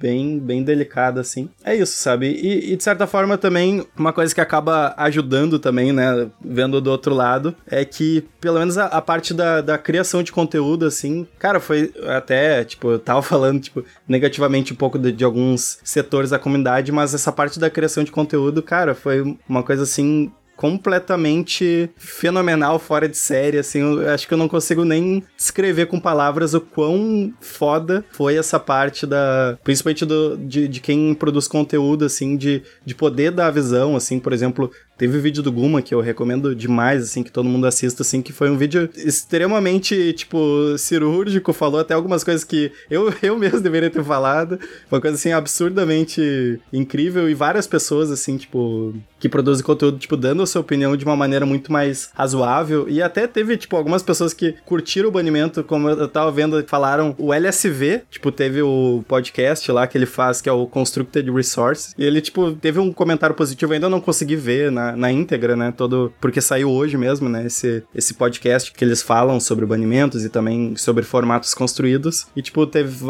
tem várias pessoas, principalmente de fora, que acabaram, tipo, concordando demais ou se surpreendendo positivamente com os banimentos, então fica meio que essa, esse sentimento, assim, sabe, um sentimento meio agridoce, por assim dizer, em, em relação a essa, essa parte aí do, de como foi essa receptividade. Eu acho que o fato de, como você comentou, né, veio a galera falar bem, ver a galera falar mal, ver a galera mais radical e tudo mais. Acho que no Brasil a gente tem esse problema em relação a várias coisas, mas em relação principalmente ao Wizards, que é o fato de que Pauper já não é o formato favorito deles, né? Já não é o formato que recebe aquele apoio e tudo mais. Aí tem a questão de que é o Brasil, que já não recebe apoio, né? Que não é daqueles. Recebe, mas não, não é a mesma coisa do que nos Estados Unidos, no Japão, né? Nesses que dão um grande dinheiro, que tem uma comunidade enorme de Magic, Magic no geral, né? Não só o pau. E agora eu acho que como tem nomes, né, pra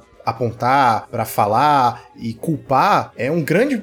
Assim, é um grande problema de certa forma. Antes a gente só. Ah, Wizards. Aí falava só mal aos quatro cantos, ficava por isso, porque é uma empresa, né? É o grande irmão, o Big Brother aí, né? Só existe como figura e dane suas, suas opiniões. E agora, assim, né? Aquela sacanagem de tipo, porra, só porque agora tem pessoas que nós conhecemos, que tem nomes, que tem Twitter e que nos respondem, nós vamos ser mais, né? Eu, Extremistas. eu- eu realmente tinha esse medo, Lucão, assim, pra mim é- era... É, a gente falou, né? A gente falou no programa que a gente não queria ser vocês porque tinha esse medo. Porque justamente era essa, é nosso grande receio, Weber, porque além da gente te conhecer, né, e saber como você reage, você é um cara extremamente é, do bem, tranquilo, né, você tem uma postura com a comunidade muito acolhedora, e, enfim, já te disse, já te, agradeci em outros momentos também, quando eu comecei a fazer live, primeira raid foi tua, sabe, assim, você é um cara que tá sempre muito conectado, né, é, com seus amigos ali, com a galera que joga o torneio é, free. O nosso grande medo era como a gente ia conseguir blindar, né, é, pessoas como você, sabe, que estão à frente, e ao mesmo tempo é a euforia de você poder nos representar,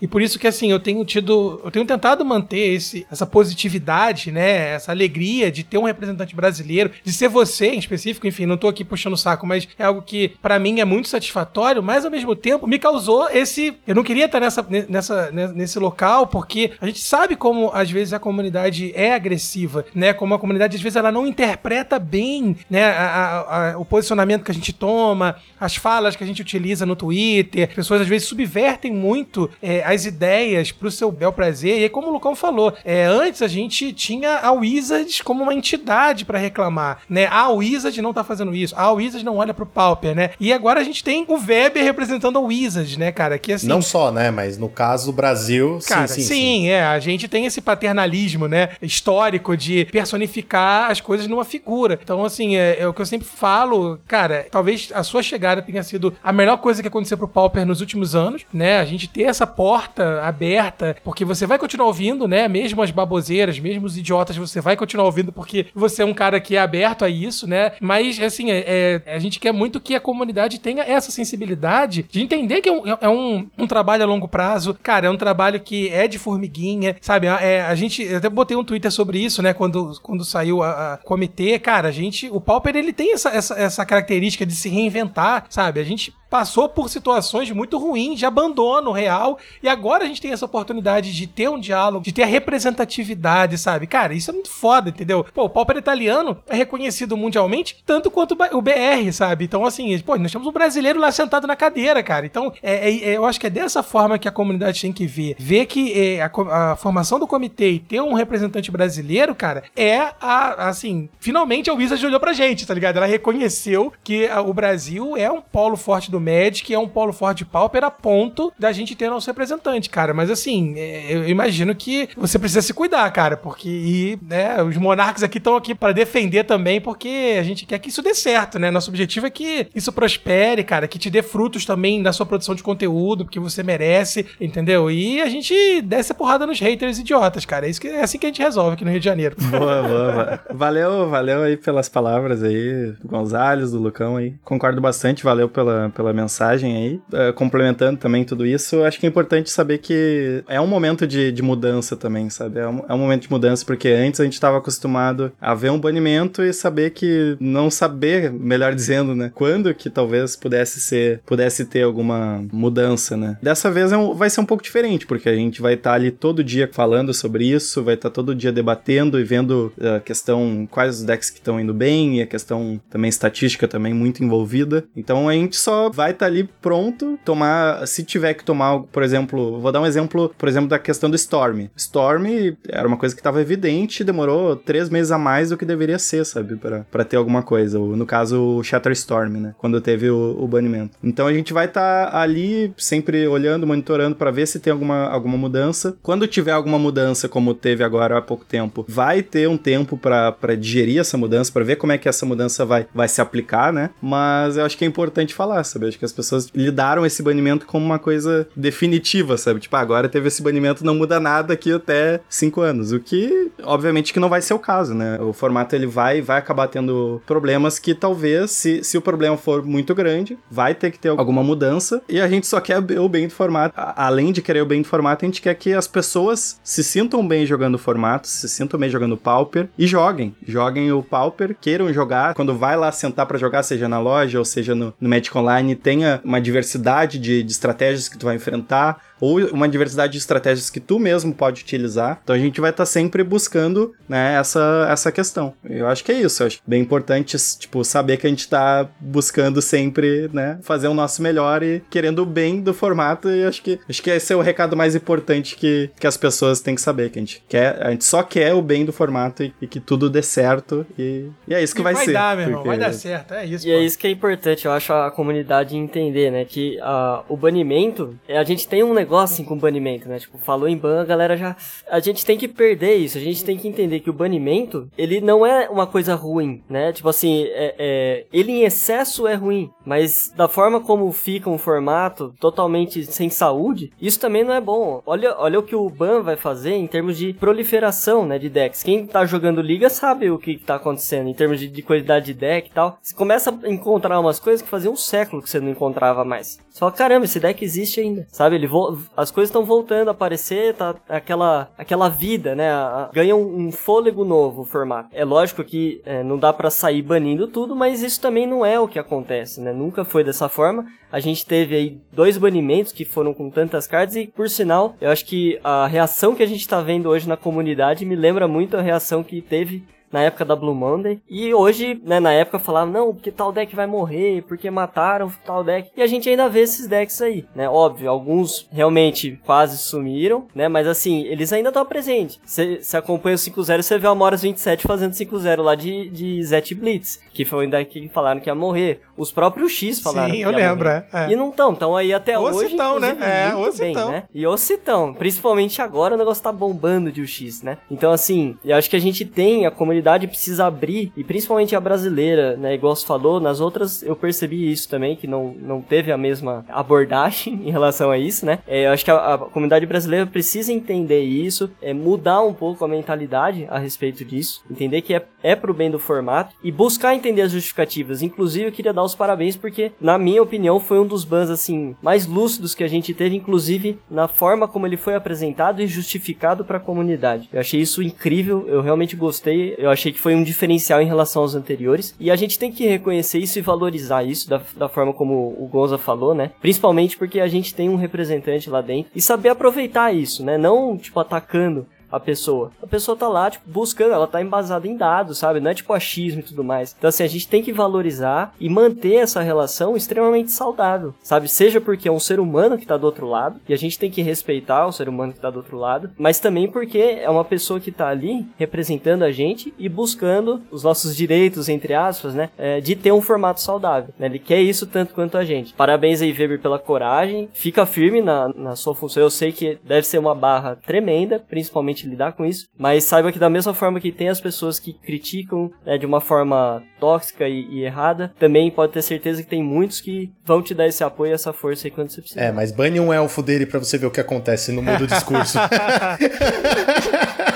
Quase- eu quase falei, pô, vou pedir aqui já pro Weber. É, né, pô, já aí bane o elfinho mano. dele aí, Desbane o bane. gancho aí, mano. É, mano, Reverte a o Blue que Monday, pô. Ele, ah, não, porque o Weber estragou meu elfos aqui, ó. As ideias. Com certeza, mano. Concordo muito com a mensagem aí e valeu demais aí por estar falando também essa mensagem, muito importante. E não tenha dúvida que estarei firme, como, como sempre estive, estarei firme aí no, pros objetivos aí do formato e, e tudo mais. Vai desbanir gancho, né? Desbane o tutor só pra. Caraca, ver aí, que é, a, gente passa, a gente passa uma hora de programa assim, não, pô, velho, e tal, e no final, pô, cara, dispõe lá aquele negócio aí, quebra esse galho pra gente. Vamos falar do Bonder de novo? Eu tenho 14 cópias. Desbane, eu vendo e você bane de novo. Só o tempo de eu vender, dá uma semana aí. Essas coisas têm que ser anunciadas antes. Mas e vocês? O que acharam dos banimentos que a PFP fez? Qual a sua opinião e quais cartas vocês baniriam ou desbaniriam? Lembrando vocês que nós temos agora o Monarques Responde, arroba gmail.com, onde você pode mandar um e-mail para nós e nós vamos ler aqui no nosso programa, certo? Lembrando também, estamos em todas as redes sociais, vídeos no YouTube às terças-feiras e nós temos o projeto do Padrim. Dá uma força pro time pra gente continuar trazendo o Weber pra cá, porque é muito caro o cachê dele, certo? Então, fim do turno, Draw do Monarca!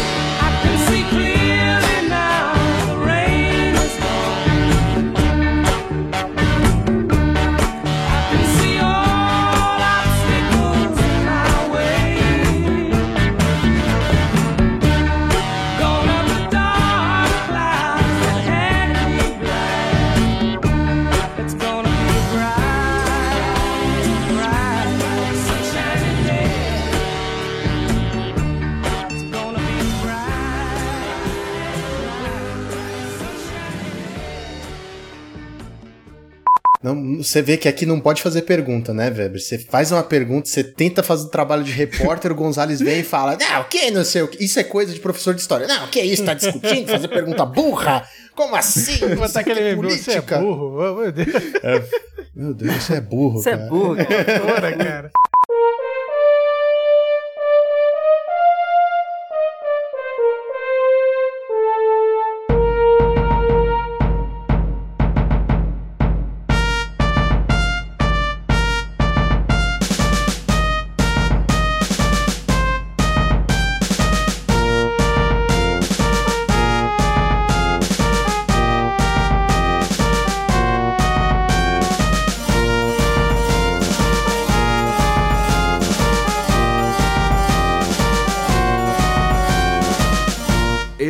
Podcast foi editado por Monarchs MTG Produções.